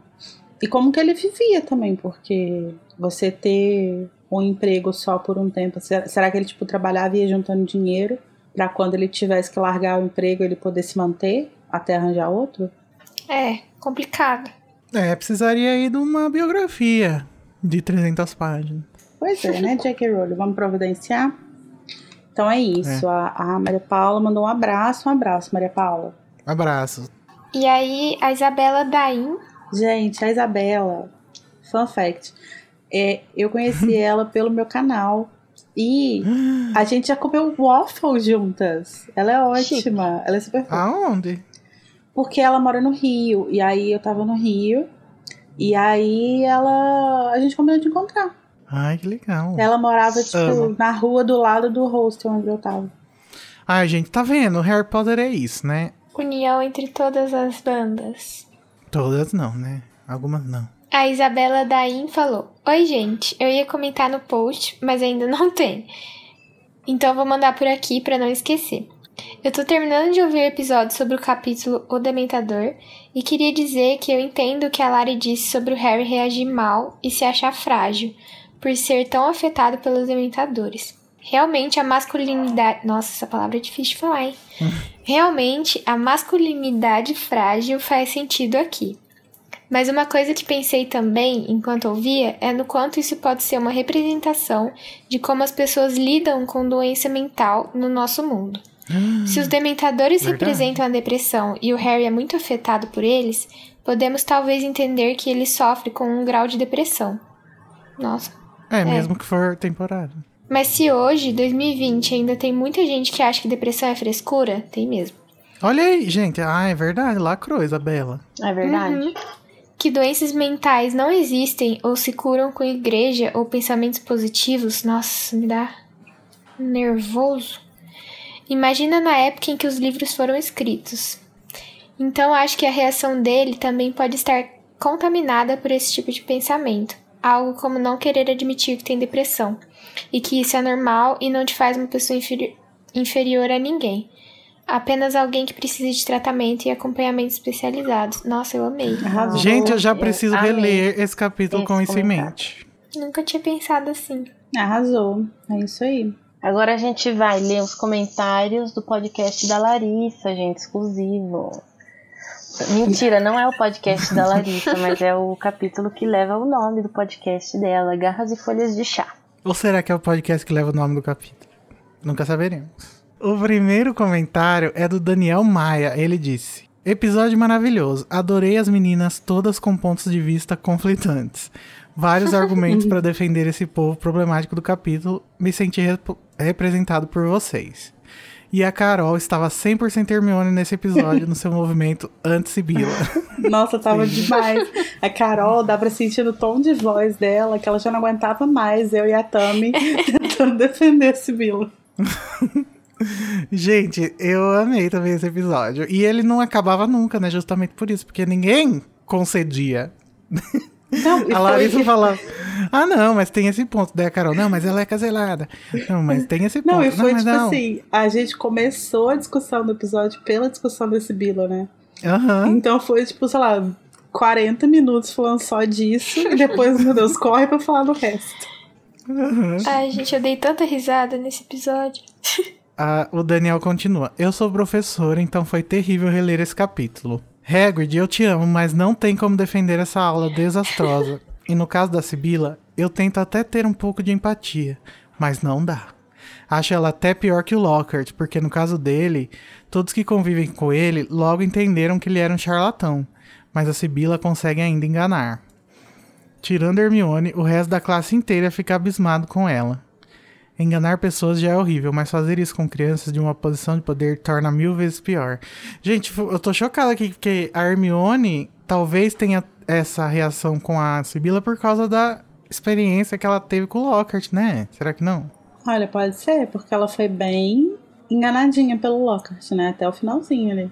Aham. Uma coisa que eu pensei enquanto eu tava ouvindo o, capi o, o episódio é que se Hermione não duvida.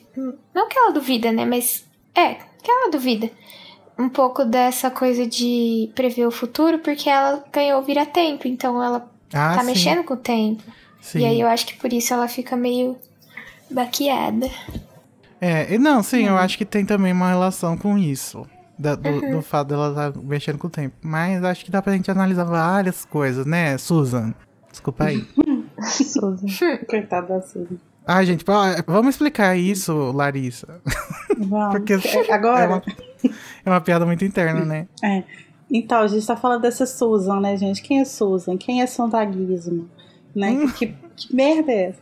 Vocês não conhecem, a Susan Sontag é uma escritora, filósofa, crítica literária, muito foda. E ela tem vários, vários textos, vários livros publicados. E ela tem um, um texto que é um ensaio curtinho, que chama Contra a Interpretação. E ela fala de um jeito muito massa, assim, sobre como que a gente, nos últimos tempos, nos últimos séculos, a gente meio que se entregou a uma, a uma leitura da arte que é muito voltada para interpretação. Então, tipo assim, você vê um quadro, você quer entender o que, que esse quadro quer dizer. Uhum. Você lê um livro, você quer entender o que, que esse livro quer dizer. Sei lá, você ouve uma música, você quer entender o que, que, o, que, que o, o, o artista estava pensando quando ele escreveu o verso X, não sei o que. Ah. E não é que você não possa fazer isso, mas ela meio que tenta resgatar uma coisa meio de experiência mesmo, sabe? Tipo, é, o, o Harry Potter é trazendo para esse exemplo, né? tipo, Harry Potter é sim um universo muito massa, muito bem construído, que a gente pode ficar discutindo o tempo passa.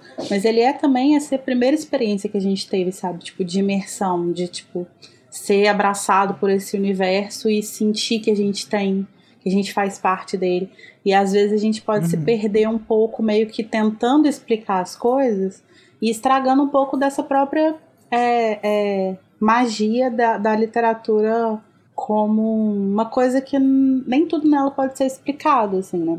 É, uhum. e, e, tipo, eu acho que o argumento final, essa conclusão dela é que, tipo, a gente, quando a gente tá consumindo alguma arte e a gente tá com isso muito na cabeça, né? De tipo, meu Deus, o que será que significa? O que será que é a interpretação? O que será que o autor quis? O que será que não sei o quê?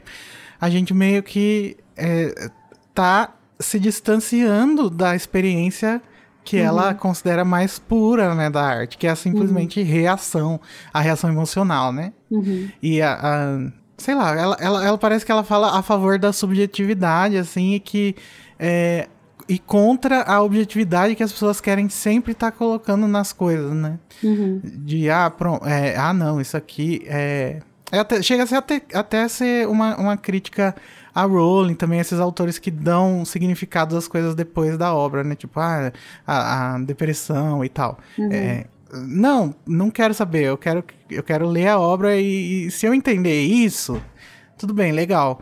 Mas se eu não entender, a, a, a experiência não pode ser comprometida por isso também. É então, é sobre o que significa é... para quem tá consumindo aquela obra. É, e eu acho que não, é importante não é nem o significado, sabe? É o que. Que faz você sentir. Ah, não, é, foi isso que eu quis é dizer. Porque é, esse, esse, esse texto dela, ele tá muito alinhado com um livro muito massa que eu recomendo muitas pessoas lerem, lerem que chama Produção de Presença, de um alemão que chama Gumbrast. E ele fala que, tipo, na sociedade que a gente vive, é muito irreal você pedir que as pessoas não interpretem as coisas. Você lê um livro, você vai buscar significados, porque a gente é treinado para fazer isso, é assim que a gente vive. Mas é, esse movimento que, que esses dois textos simbolizam, né? Eles meio que tentam é, buscar uma experiência um pouco mais primitiva, assim, de, de você valorizar a sua reação física mesmo às coisas, sabe? Uhum. E não e não fica, por exemplo, quando você vê um quadro e você pensa assim, nossa, que cor bonita que foi usada aqui. Isso não pode ser desvalorizado quando você for elaborar qualquer coisa que você tenha a dizer sobre esse quadro. Porque ele teve um impacto material sobre você, sabe? Uhum. Você pode até falar assim, ah, que cor bonita que ele usou aqui, esse vermelho remete a tal coisa, lá, lá, lá, lá. Ok. Mas você não pode desconsiderar o fato de que o primeiro impacto que qualquer tipo de arte tem na gente é um impacto material. É um impacto que não tem a ver com o que, que ela significa. Tem a ver com o que, que ela faz você com você, com as palavras, com as cores, com o som. É. Ai, gente, então esse foi o nosso episódio bônus sobre contra-interpretação. Esse foi o nosso tá? momento pernalonga de batom. e o que significa esse texto da Susan Sontag? Não sei, vamos ler lá que vocês vão entender.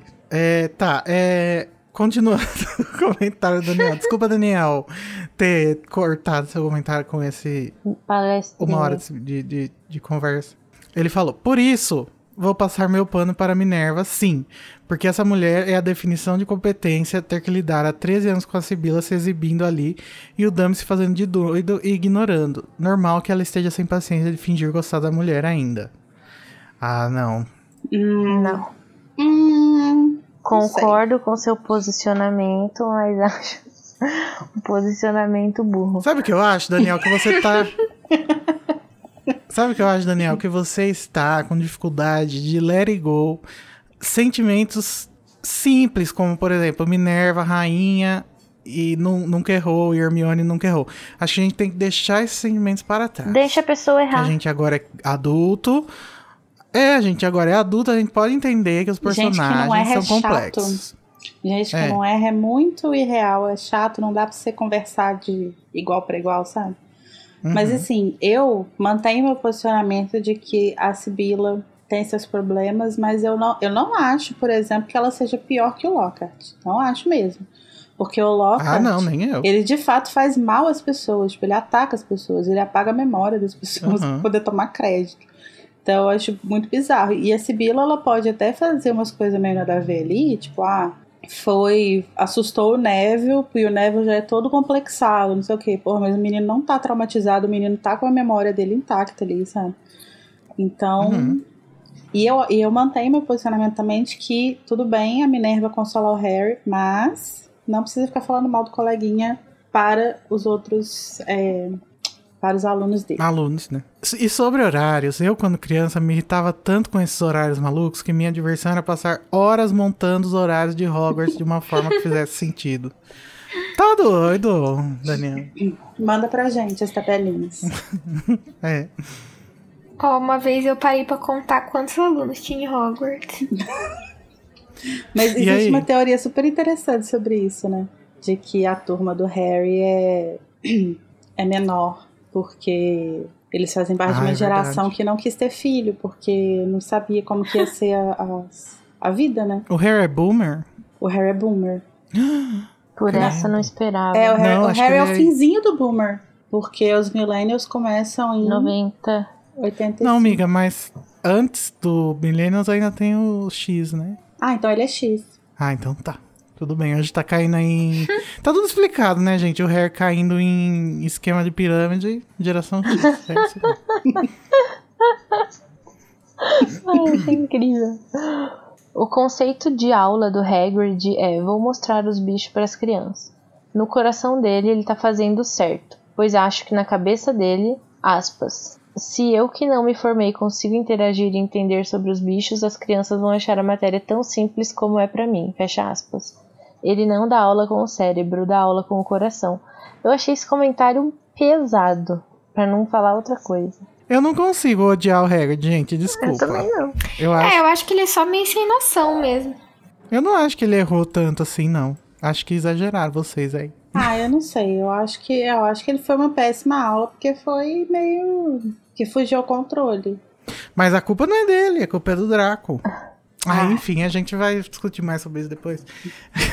Em outros episódios. O Vitor Sacramento disse: levanta o pezinho que eu vou passar pano pra Sibila. Chegou a equipe Ixi. faxina.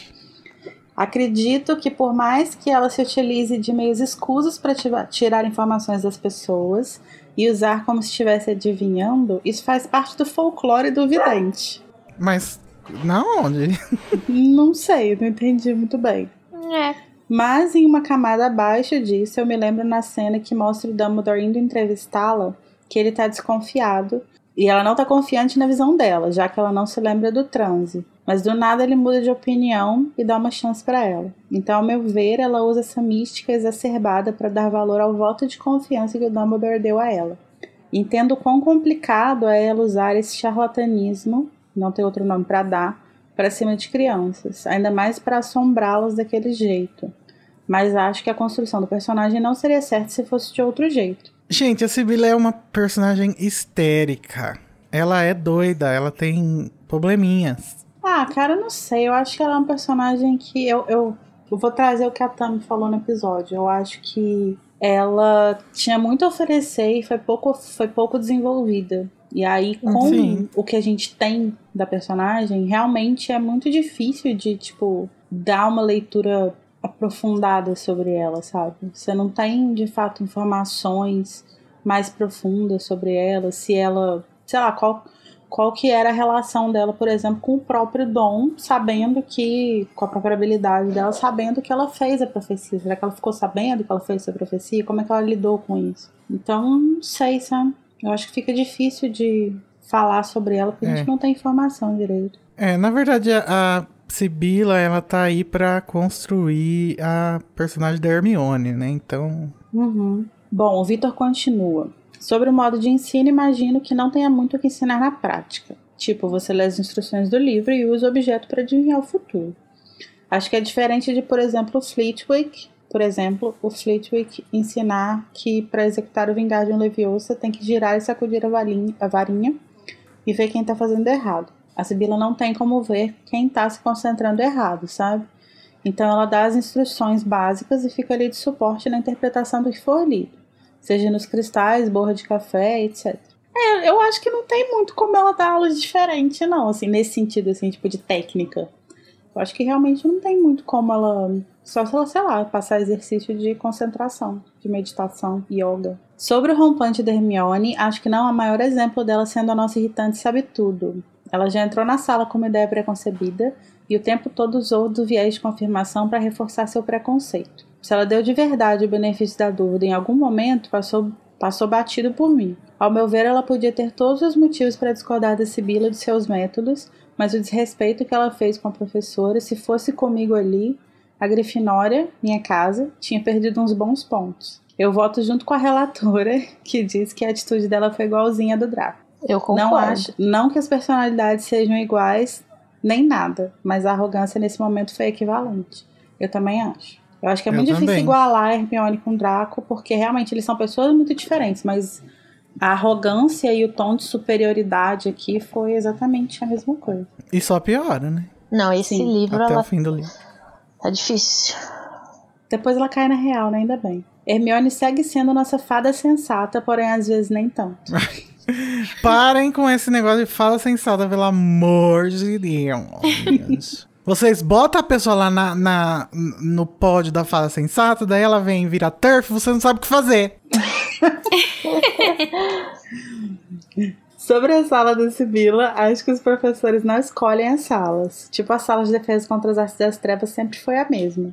Acho que a única mudança foi quando o Firenze teve que ensinar adivinhação, daí ele ficou com a sala, da- daí ela ficou com a sala da torre e se aproveitou disso para reforçar a imagem dela de fora da realidade das pessoas normais. Mais adiante, vocês falam sobre as su- superstições que existem no mundo bruxo, e eu gostaria de lembrar de uma, que lá nas Relíquias da Morte, acho que o Rony fala de uma que é da varinha de sabugueiro, azar o ano inteiro. Ah, verdade. Lá tá no, tá no Contos de Beedle. E essa superstição vem da lenda da varinha das varinhas, né? Porque era uma varinha de sabugueiro. Então acaba tendo um fundo de verdade, o que acaba divergindo um pouco da visão da Hermione de que tudo é sempre preto ou branco. E é sensacional que isso expande muito o universo de Harry Potter. Acho legal que vocês estão me fazendo ver o Hagrid com outros olhos. Realmente ele como professor é um ótimo guarda-caça. Ai, não. o que eu fico pensando é, alunos de terceiro ano têm no currículo hipogrifos e mais a gente e mais à frente a gente vê animais mais simples como os tronquilhos. O ideal seria que começassem com os mais fáceis de lidar para depois os mais difíceis, né? o Amigo, ideal era que eles tivessem um currículo, né? É. Mas a gente tem que trabalhar com o que tem. Não, não tem aqui, não tem muito jeito. Por fim, eu sempre vou ressaltar que eu amo os avisos do começo do episódio. Nunca parem, por favor. Never stop. Tá bom? Seu pedido é uma ordem, Vitor. A Denise Rodrigues comentou: Quem avalia o currículo escolar dos professores? Ninguém. pois é. Teria que ter alguém pra falar o que tá certo e o que tá errado em cada aula pra cada ano, eu acho. Tá certo. E também tinha que ter o MEC dos bruxos, né? Tipo. e também, quem avalia a grade de matérias dessa escola? É muito bagunçado isso, né? Sobre Hermione já chegar na aula de adivinhação com um preconceito sobre a Sibila, acredito que quem tenha colocado isso na cabeça dela foi a Minerva, quando elas conversaram secretamente no outro capítulo. No caso, elas estavam falando sobre vira-tempo, provavelmente. Minerva deve ter dito: Hum, esse ano você vai fazer adivinhação, uma matéria muito subjetiva e, na minha opinião, sem muito propósito, ou algo assim. E aí Hermione já foi para essa disciplina com um leve ranço. Até porque ela e Minerva compartilham de opiniões bem parecidas, porque as duas são bem racionais e lógicas, e algo que sai desse viés as incomoda. Acho também que por isso a aritmancia pode ser Acho também que por isso a aritmancia pode ter chamado a atenção de Hermione. Adivinhação com números, né? Jesus amado. Bem parecido com probabilidade. Ai, gente, eu adoro que a pessoa ela Gente. tem, ela faz o comentário e já faz a fanfic. Discordo. Então, é, eu acho que seria problemático se tivesse acontecido isso. Da Minerva, antes do ano começar a falar, ah, você vai fazer adivinhação melhor não, hein? É. Acho que não sei se ela falaria isso, não. Ah, não sei, será? Não duvido de nada. Será que ela não falaria, tipo assim. Ai, É, não, gente, já vai mas ser a Hermione não é uma amiga dele. Não, mas tô falando de, tipo assim, quando, a, quando a, a Hermione se inscreveu nas matérias e foi lá pegar o vira-tempo.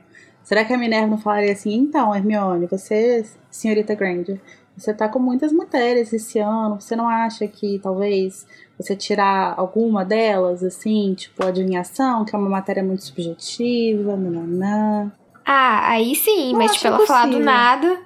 Ah, não, eu acho que, sim, teria um contexto, mas eu não acho impossível, Uhum. não. Mas não sei se ela falou. O próximo comentário é do Gabriel Martins e ele diz: Olá, Elefanters! Chegando como sempre chega, né, Gabriel? Passando para deixar meu headcanon sobre os meios de prever o futuro em Harry Potter. Talvez, quanto mais difícil de aprender a fazer a arte, mais precisa pode vir a ser a previsão. Exemplo: leitura de vísceras seria mais preciso que folhas de chá. E o topo dos meios mais precisos para previsões seria aprimorar a visão interior para ter visões mais frequentes e mais claras, como Grindelwald provavelmente fez em Crimes de Grindelwald, e que a Sibila está muito longe de conseguir fazer. Eu não sei, porque o negócio do Grindelwald é que ele é legilimente, né? E aí já não é mais uma questão de, de estudo, né? É, sei lá, é um negócio que você nasce e que não... Ai, não sei. Não, mas a legilimência você pode aprender também, né? Mas é em adivinhação? Não, acho que não tem a ver com adivinhação, acho que são coisas diferentes, mas eu acho que o Grindelwald, no caso, ele. Quer dizer, não, não necessariamente o Grindelwald, mas você pode estudar e aprender. Tanto que o, o Voldemort é um excelente de legilimente. Não, eu falei errado, eu não quis dizer isso. Mas é que, é que, tipo, eu acho que não é tipo isso. Eu não acho que é a mesma coisa do, da adivinhação. Uhum. Então não, não acho que, que vale essa comparação. E eu acho que, na verdade, a Sibila não tá muito longe de conseguir fazer, não, né? Tanto que ela faz às vezes. Eu acho que ela. O, o que incomoda na Sibila é que ela combina é, charlatanismo e habilidade real. Então você nunca sabe quando ela tá sendo só uma. está só usando aquilo ali pra impressionar ou quando ela tá de fato coisando, vendo, sabe? Uhum. Tá, ele continua e fala. Gosto de imaginar também que numa salinha lá no departamento de mistério está cheio de cobaias e voluntários. Credo! Bruxos ou trouxas que possuem alguma facilidade ou algum nível de contato com a visão, entre aspas, e passam anos lá sendo submetidos a experimentos, encantamentos e rituais para aprimorar as, as previsões, e aquela quantidade enorme de bolas de profecias lá seriam os resultados das tentativas e erros desse grupo. Caralho, hein, Gabriel? Achei bizarro. Não. É. Eu também. Mas assim, levando em consideração o que que é o Ministério da Magia, não acho impossível. É. Eu tenho muita impressão de que as visões da Sibila são iguais às visões da Raven, sabe? Só que a diferença é que ela não lembra no final. é. Mas o Gabriel falou um negócio que realmente estou pensando aqui. É engraçado porque, teoricamente, pelo que a gente sabe, a, a existência de videntes reais é muito rara, né? Não é, tipo, muito comum e tal. Só que realmente lá na sala de, de da sala das profecias tem uma porrada de bolinha. E o ministério não é tão velho assim. Tipo, no- o ministério tem, sei lá, 300 anos mais ou menos, desde que ele foi estabelecido. Então, você pensar que em 300 anos foram feitas, sei lá quantos Uhum. milhões de previsões ali, realmente é bizarro, assim. Então, ou ele realmente pega é, previsões que não são muito acertadas, assim, previsões que são muito accurate. Ou eles não. Ou eles realmente têm alguma forma de, tipo, testar. Hum. Igual essa salinha onde as pessoas vão fazendo previsões. Ai, não sei esse negócio de testar aí. Na, na Ordem da Fênix a gente conversa sobre isso. É verdade. Agora vamos para o comentário dele, bizarro, ou também conhecido na noite como Marco. Marco. Como sempre, comentando antes de ouvir. Então já peço perdão. Não gosto do personagem da Sibila, mas sinto pena por ela apesar de tudo. Ela procura desesperadamente ser reconhecida como uma vidente, mas não sabe que realmente tem o poder e nem poderia controlar se soubesse. Sobre o caso de Hagrid, Dumbledore realmente é um péssimo diretor em contratar uma pessoa tão despreparada assim. Ter conhecimento enciclopédico de algo não quer dizer que você não precise, no mínimo, ser preparado como professor, ainda mais em Hogwarts, que além dos perigos, pesa muito na formação dos bruxos para a sociedade. Olha, gente, já que finalizamos os comentários sobre esse episódio, eu acho que já posso falar. Hum. Revelar. Não, brincadeira. Eu tava pesquisando sobre a educação no Reino Unido é, na época em que a Rowling Uhum. estudou, que, foram nos anos, que foi nos anos 70. E eu acho que, assim, eu não, eu não pesquisei muito, eu só, só dei uma olhadinha. Mas só pelo que eu vi, eu já cheguei à conclusão de que isso tudo aí é crítica dela àquela época, sabe? Porque re- é, realmente os professores eram mal treinados, os alunos eram negligenciados, a escola é punitivista e tal. Então, eu acho que a gente talvez não pegue muitas dessas críticas e ache muito fora da realidade os problemas da educação em Hogwarts. Mas que talvez se a gente for entender como que era na época que a Rowling estudou, talvez a gente é, veja essa realidade. Porque, pra falar a verdade, a gente que, cres- que cresceu com Harry Potter teve uma educação muito mais muito mais evoluída do que as pessoas, os boomer, né? Então, Muito mais humana, né? Aham. E eu acho que o que falta exatamente na educação de Hogwarts é, é uma humanidade, assim. De, tipo, você entender que não é você colocar os alunos pra fazer as coisas na floresta proibida que vai, sei lá, corrigir Uhum. o comportamento deles. Não, não adianta você colocar um professor que só tem reputação e que não tem nenhuma capacidade para dar aula porque as crianças não vão aprender. Então, eu acho que realmente esse negócio. Você acha que é uma crítica da Rowling ou você acha que é só ela reproduzindo a experiência dela? Acho que é uma crítica. Ah, eu acho que existe uma crítica, sim. Eu acho que existe uma crítica. Talvez não uma crítica completa de tipo. é, eu não acho, por exemplo, que a Rowling problematize o uso de detenção. Eu não vejo nos livros É, uma acho problematização disso. Mas eu acho que na capacitação dos professores, por exemplo, eu acho que existe sim uma crítica. É, principalmente na Sibila, né? Uhum. Na Sibila, no Lockhart.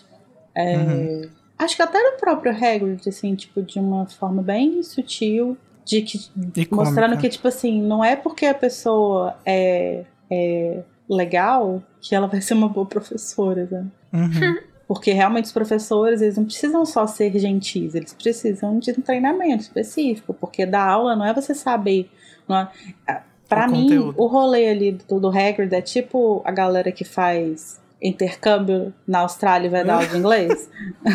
Sabe? Assim, só porque ele tem muito conhecimento sobre os, os, os animais, eles, ele, o Dumbledore considera que ele está apto a dar aula. E não é que ele nunca possa vir a ser apto, mas ele precisaria, sim, passar por uma, Uhum. um treinamento e tal, tipo, elaborar um currículo junto, elaborar uma, uma, uma, linha ali, né? É. Verdade. Então, agora nós vamos para os últimos comentários do último capítulo desse Metendo a Colher, que é o bicho papão no armário. O Marcial falou que uma reflexão que faço sobre o bicho-papão e a obsessão da Hermione pelos estudos é que ela está estudando compulsivamente por um desejo de se provar para ela mesma. Penso que se ela fizesse isso para se mostrar para os outros na intensidade que ela faz, ela seria Sonserina. Viajei? Hum, Viajou. Não, eu acho Eu que amiga, não. um Não viajou, não. aí. Não, eu acho que eu acho que existe um, um fundo de verdade no sentido de como a gente é apresentado a Sonserina. Mas eu não acho que a, que a Sonserina seja necessariamente sobre exibicionismo. Porque senão, sei lá, o Lockhart seria Sonserina, sabe? Não, mas ela é muito ambiciosa. E eu acho que a gente precisa parar de. Ai, eu sempre tô falando isso, né? Mas a gente precisa meio que entender muito mais que os alunos escolhem as suas casas. Porque Uhum, a Hermione jamais iria pra Sonserina. uhum. Porque ela ouviu falar bizarrices sobre a Sonserina, entendeu? Então. E ela leu, né? Aham. Então, Eu acho que isso faz muita diferença. Eu acho que se, se, se houvesse, assim, uma escolha pura do chapéu seletor, sem levar em consideração os alunos, ia ser bem diferentes resultados. Uhum. E também talvez não teriam nem só quatro casos, teriam mais. É. Mas assim, eu, eu, eu falei que eu acho que ele viajou. Mas assim, é porque eu acho que você falou que ela é muito ambiciosa. E de fato ela é ambiciosa, mas é, eu não entendi, tipo assim, qual que seria a diferença entre você ser ambiciosa para mostrar para os outros e ser ambiciosa para você? Tipo, existe uma, existe uma ambição boa e uma ambição ruim? Eu acho que é a arrogância, né, que faz essa diferença. É, mas aí, tipo assim, não necessariamente. Eu, eu não sei. É, eu acho que a questão da Hermione tem a ver com o fato de que ela quer provar para ela mesma, mas não, eu não acho que ela quer provar só para ela mesma, não. Acho que ela quer provar para as pessoas ao redor também, de que uhum. apesar dela ser nascida trouxa, ela é capaz, sabe? Uhum. Então eu acho que ela já faz isso, tanto que ela fica toda feliz quando ela quando ela acerta as coisas e tal, ela fica tipo infladinha Sim. de orgulho, sabe? É, e outra, eu acho que a arrogância também não é uma coisa só da Sonserina, porque a gente vê no livro anterior, por exemplo, na Câmara Secreta, que os lufanos são super arrogantes, e eu fiquei chocado, porque eu tinha uma imagem tão benévola dos lufanos, e agora eles foram perderam Ai, toda a magia. Eu mim. acho que todos são arrogantes de acordo com a. a é a, verdade. A, o, o que que a sua arrogância tá. A que que a sua arrogância está relacionada? Porque eu acho que, tipo assim, é, um corvino, por exemplo, que se fosse que fosse desafiado na sua inteligência, ele ia ficar putaço, ia ser super arrogante, sabe? Tipo, se você, sei lá, falasse que ele é burro, ou sei lá, enfim, não sei.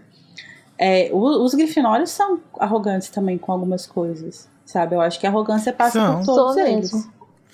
É verdade, gente. É todo mundo arrogante mesmo. Vão todo mundo tomar no cu.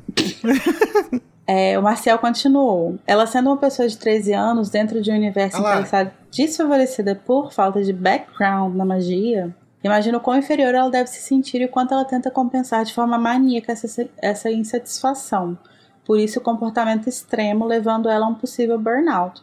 É isso aí. É, só que eu, é o reforço que eu falei. Eu não acho que essa vontade de compensar seja só relacionada a ela mesma, para tipo, para ela acreditar em si mesma. Acho que ela quer ao mesmo tempo também mostrar para os outros. E não tá e errado professores não. principalmente, né? É, não tá errada não, tem que mostrar mesmo, sabe? Tem, a gente tem que parar de, de valorizar a tipo essa pessoa que não a tem humildade. a humildade absoluta acima de qualquer coisa, assim, sabe? Pô, uhum. você sabe, vai lá e mostra, por que não? Tá certo. Não precisa matar os outros, não precisa pisar em cima dos outros, mas pode mostrar. é, assistam na net, na Netflix. Que ela fala, ela fala sobre isso. Ah, é verdade. Modéstia à parte, qual é o próximo? o Gabriel Martins falou: Olá, Elefanters. Olá. Pela primeira vez em 84 anos, eu concordo com uma passagem de pano pro Snape. A Larissa arrasou muito nos argumentos. Obrigada, Não pude gente. deixar de concordar. eu sempre concordo com as coisas que a Larissa fala, mesmo quando eu discordo. Onde eu solicito a carteirinha de faxineiro do Snape? Então, como eu informei, eu vou estar recebendo os currículos, mas é um trabalho longo, tá? O processo de seleção é bem longo e demora até você subir de posição. É um trabalho exigente, porque. Enfim, você é xingado na internet, fala que você defende em céu. É, é pesado. Mas ah. tem, tem acompanhamento psicológico, tem adicional de insalubridade, tá? Pode mandar. Lá, Carol. Aí ele continuou. Eu super entendo essa fobia por dar aula para adolescentes que a Larissa comentou, porque eu faço letras, e justamente por ter essa fobia eu escolhi fazer bacharel ao invés de licenciatura. Arrasou, Gabriel, não tive essa escolha. É, eu também não tive. E também me senti agraciadíssimo quando mencionaram o melhor uso possível e family friendly do vira-tempo. Dormir mais. Todos queríamos. Melhor. Lembro do meu eu de 12 anos criar toda uma estratégia de como eu usaria para esse fim, porque eu estudava de manhã, daí eu cheguei à conclusão que eu deveria primeiro acordar cedo igual e ir para aula. Daí quando eu chegasse em casa ao meio-dia, eu voltava no tempo, dormia até meio-dia, quando os meus dois eu se fundiriam para uma pessoa só para eu viver o resto do dia. Arrasou. Assim seria mais seguro. Ai, não deve se fazer pois... bem pra saúde isso. Não. Sua cutis vai ficar péssima. Deve dar uma sensação meio que de ressaca. Uhum. Assim seria mais seguro, pois se eu escolher dormir primeiro e depois voltar no tempo para ir para a escola, poderia dar algo de ruim. Tipo, eu não conseguir voltar no tempo e perder a aula. Ou o meu eu do futuro poderia encontrar o meu eu do passado dormindo. E se eu acordasse sem querer e visse a mim mesmo, poderia dar ruim também. Um pouco maluco, eu sei, mas fez super sentido pro meu eu de 12 anos. Uma coisa que eu sempre fico sem entender é, tipo, se você sabe Luísa, que você o falou seu que eu ia falar agora. eu tá voltando no tempo, Você leu meu pensamento. sério?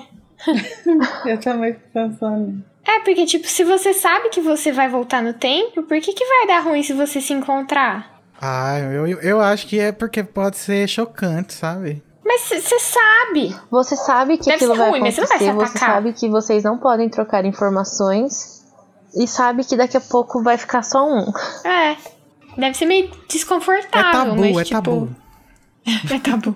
Gente, essas conversas de viragem no tempo, puta que pariu. Quando eu li esse Sim. livro pela primeira vez, foi uma doideira. Ai, gente, eu adoro total. falar de viagem no tempo. Me chama, quem quiser conversar. Eu fico pensando, gente, a Hermione, ela deve ter tipo uns dois anos a mais que o Harry e o Ron. né? Só desses, dessas viagens que ela fez aí nesse ano. Bem pensado. Ah, eu gosto de viagem no tempo, mas eu sempre fico muito bugada. Sempre chega num ponto que meu cérebro trava. Agora a gente vai ler alguns comentários gerais que não são especificamente de nenhum episódio, mas mais sobre o todo. E o primeiro é da Priscila Oliveira, que ela disse: Comecei a seguir porque eu amei o podcast. Ai, obrigado, Priscila. Faz muitos anos que eu não releio os livros, mas eu ouço em vocês todos os questionamentos que eu sempre fiz para mim mesma. E eu amo a relia porque não sabia que as coisas que eu achava estranhas no texto eram na tradução. É verdade. é uma explosão do cérebro quando você descobre. Guilherme Popts. Eu espero que seja assim que fala o nome dele. Vim aqui só jogar dois biscoitinhos. Ai, adoramos. Um, conheci o trabalho de vocês faz pouco tempo. E Ai, estou amando fome. e me divertindo muito com o podcast. Vocês são maravilhosos. Ai, que bonitinho. Ah, 2. O sotaque da Carol Lima é tudo para mim. Eu amo e acho lindo. Tudo para mim, diria a Carol. E a Mendes disse: Olá, Elephanters! Eu sou bibliotecária e conheci vocês quando estava fazendo estágio durante a graduação. Acho muito legal o rumo das discussões e fico panfletando vocês para os meus usuários Arrasou da biblioteca. demais. Arrasou! Madame Pince! Maravilhosa. Ai, coitada. Zoou. Obrigado, Mandes. Gente, façam isso também. Eu sei também que o Marcos Matos também faz isso. É, Os clientes da livraria que ele trabalha, vai lá, ele fala pra escutar a Casa Elefante. Eu. E vocês deviam fazer isso também, gente, com seus amigos. Introduzam a Casa Elefante, gente. Nós precisamos Isso. cada vez mais de ouvintes para continuar crescendo e dominar o mundo pa- pelo bem maior. Achei problemático.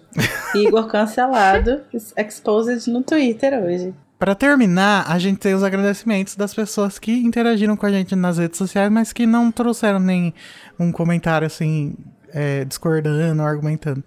Que foram Bremer Lopes, Danilo Borges, eu odeio esse cara, Júlia Capuano, Carla Simões, Leonardo, apenas, Lorena Milena da Silva, Lucas Matsu, Marcial Faria, Marina Trindade, Natália Delesporte Nascimento, Raíssa Rossi, Stephanie Dutra, Thaís Paula, Tiago e o Vitor Figueiredo. Gente, obrigado pela interação. Gracias. Vocês são tudo, ó. Obrigada, galera. Obrigada, gente. Então é isso, gente. Na semana que vem a gente volta com o episódio 43 da Casa Elefante, onde a gente vai falar sobre o capítulo A Fuga da Mulher Gorda. Então não percam, tá bom? É isso aí. Tchau, gente. Tchau, Tchau. gente. Tchau. Tchau, gente.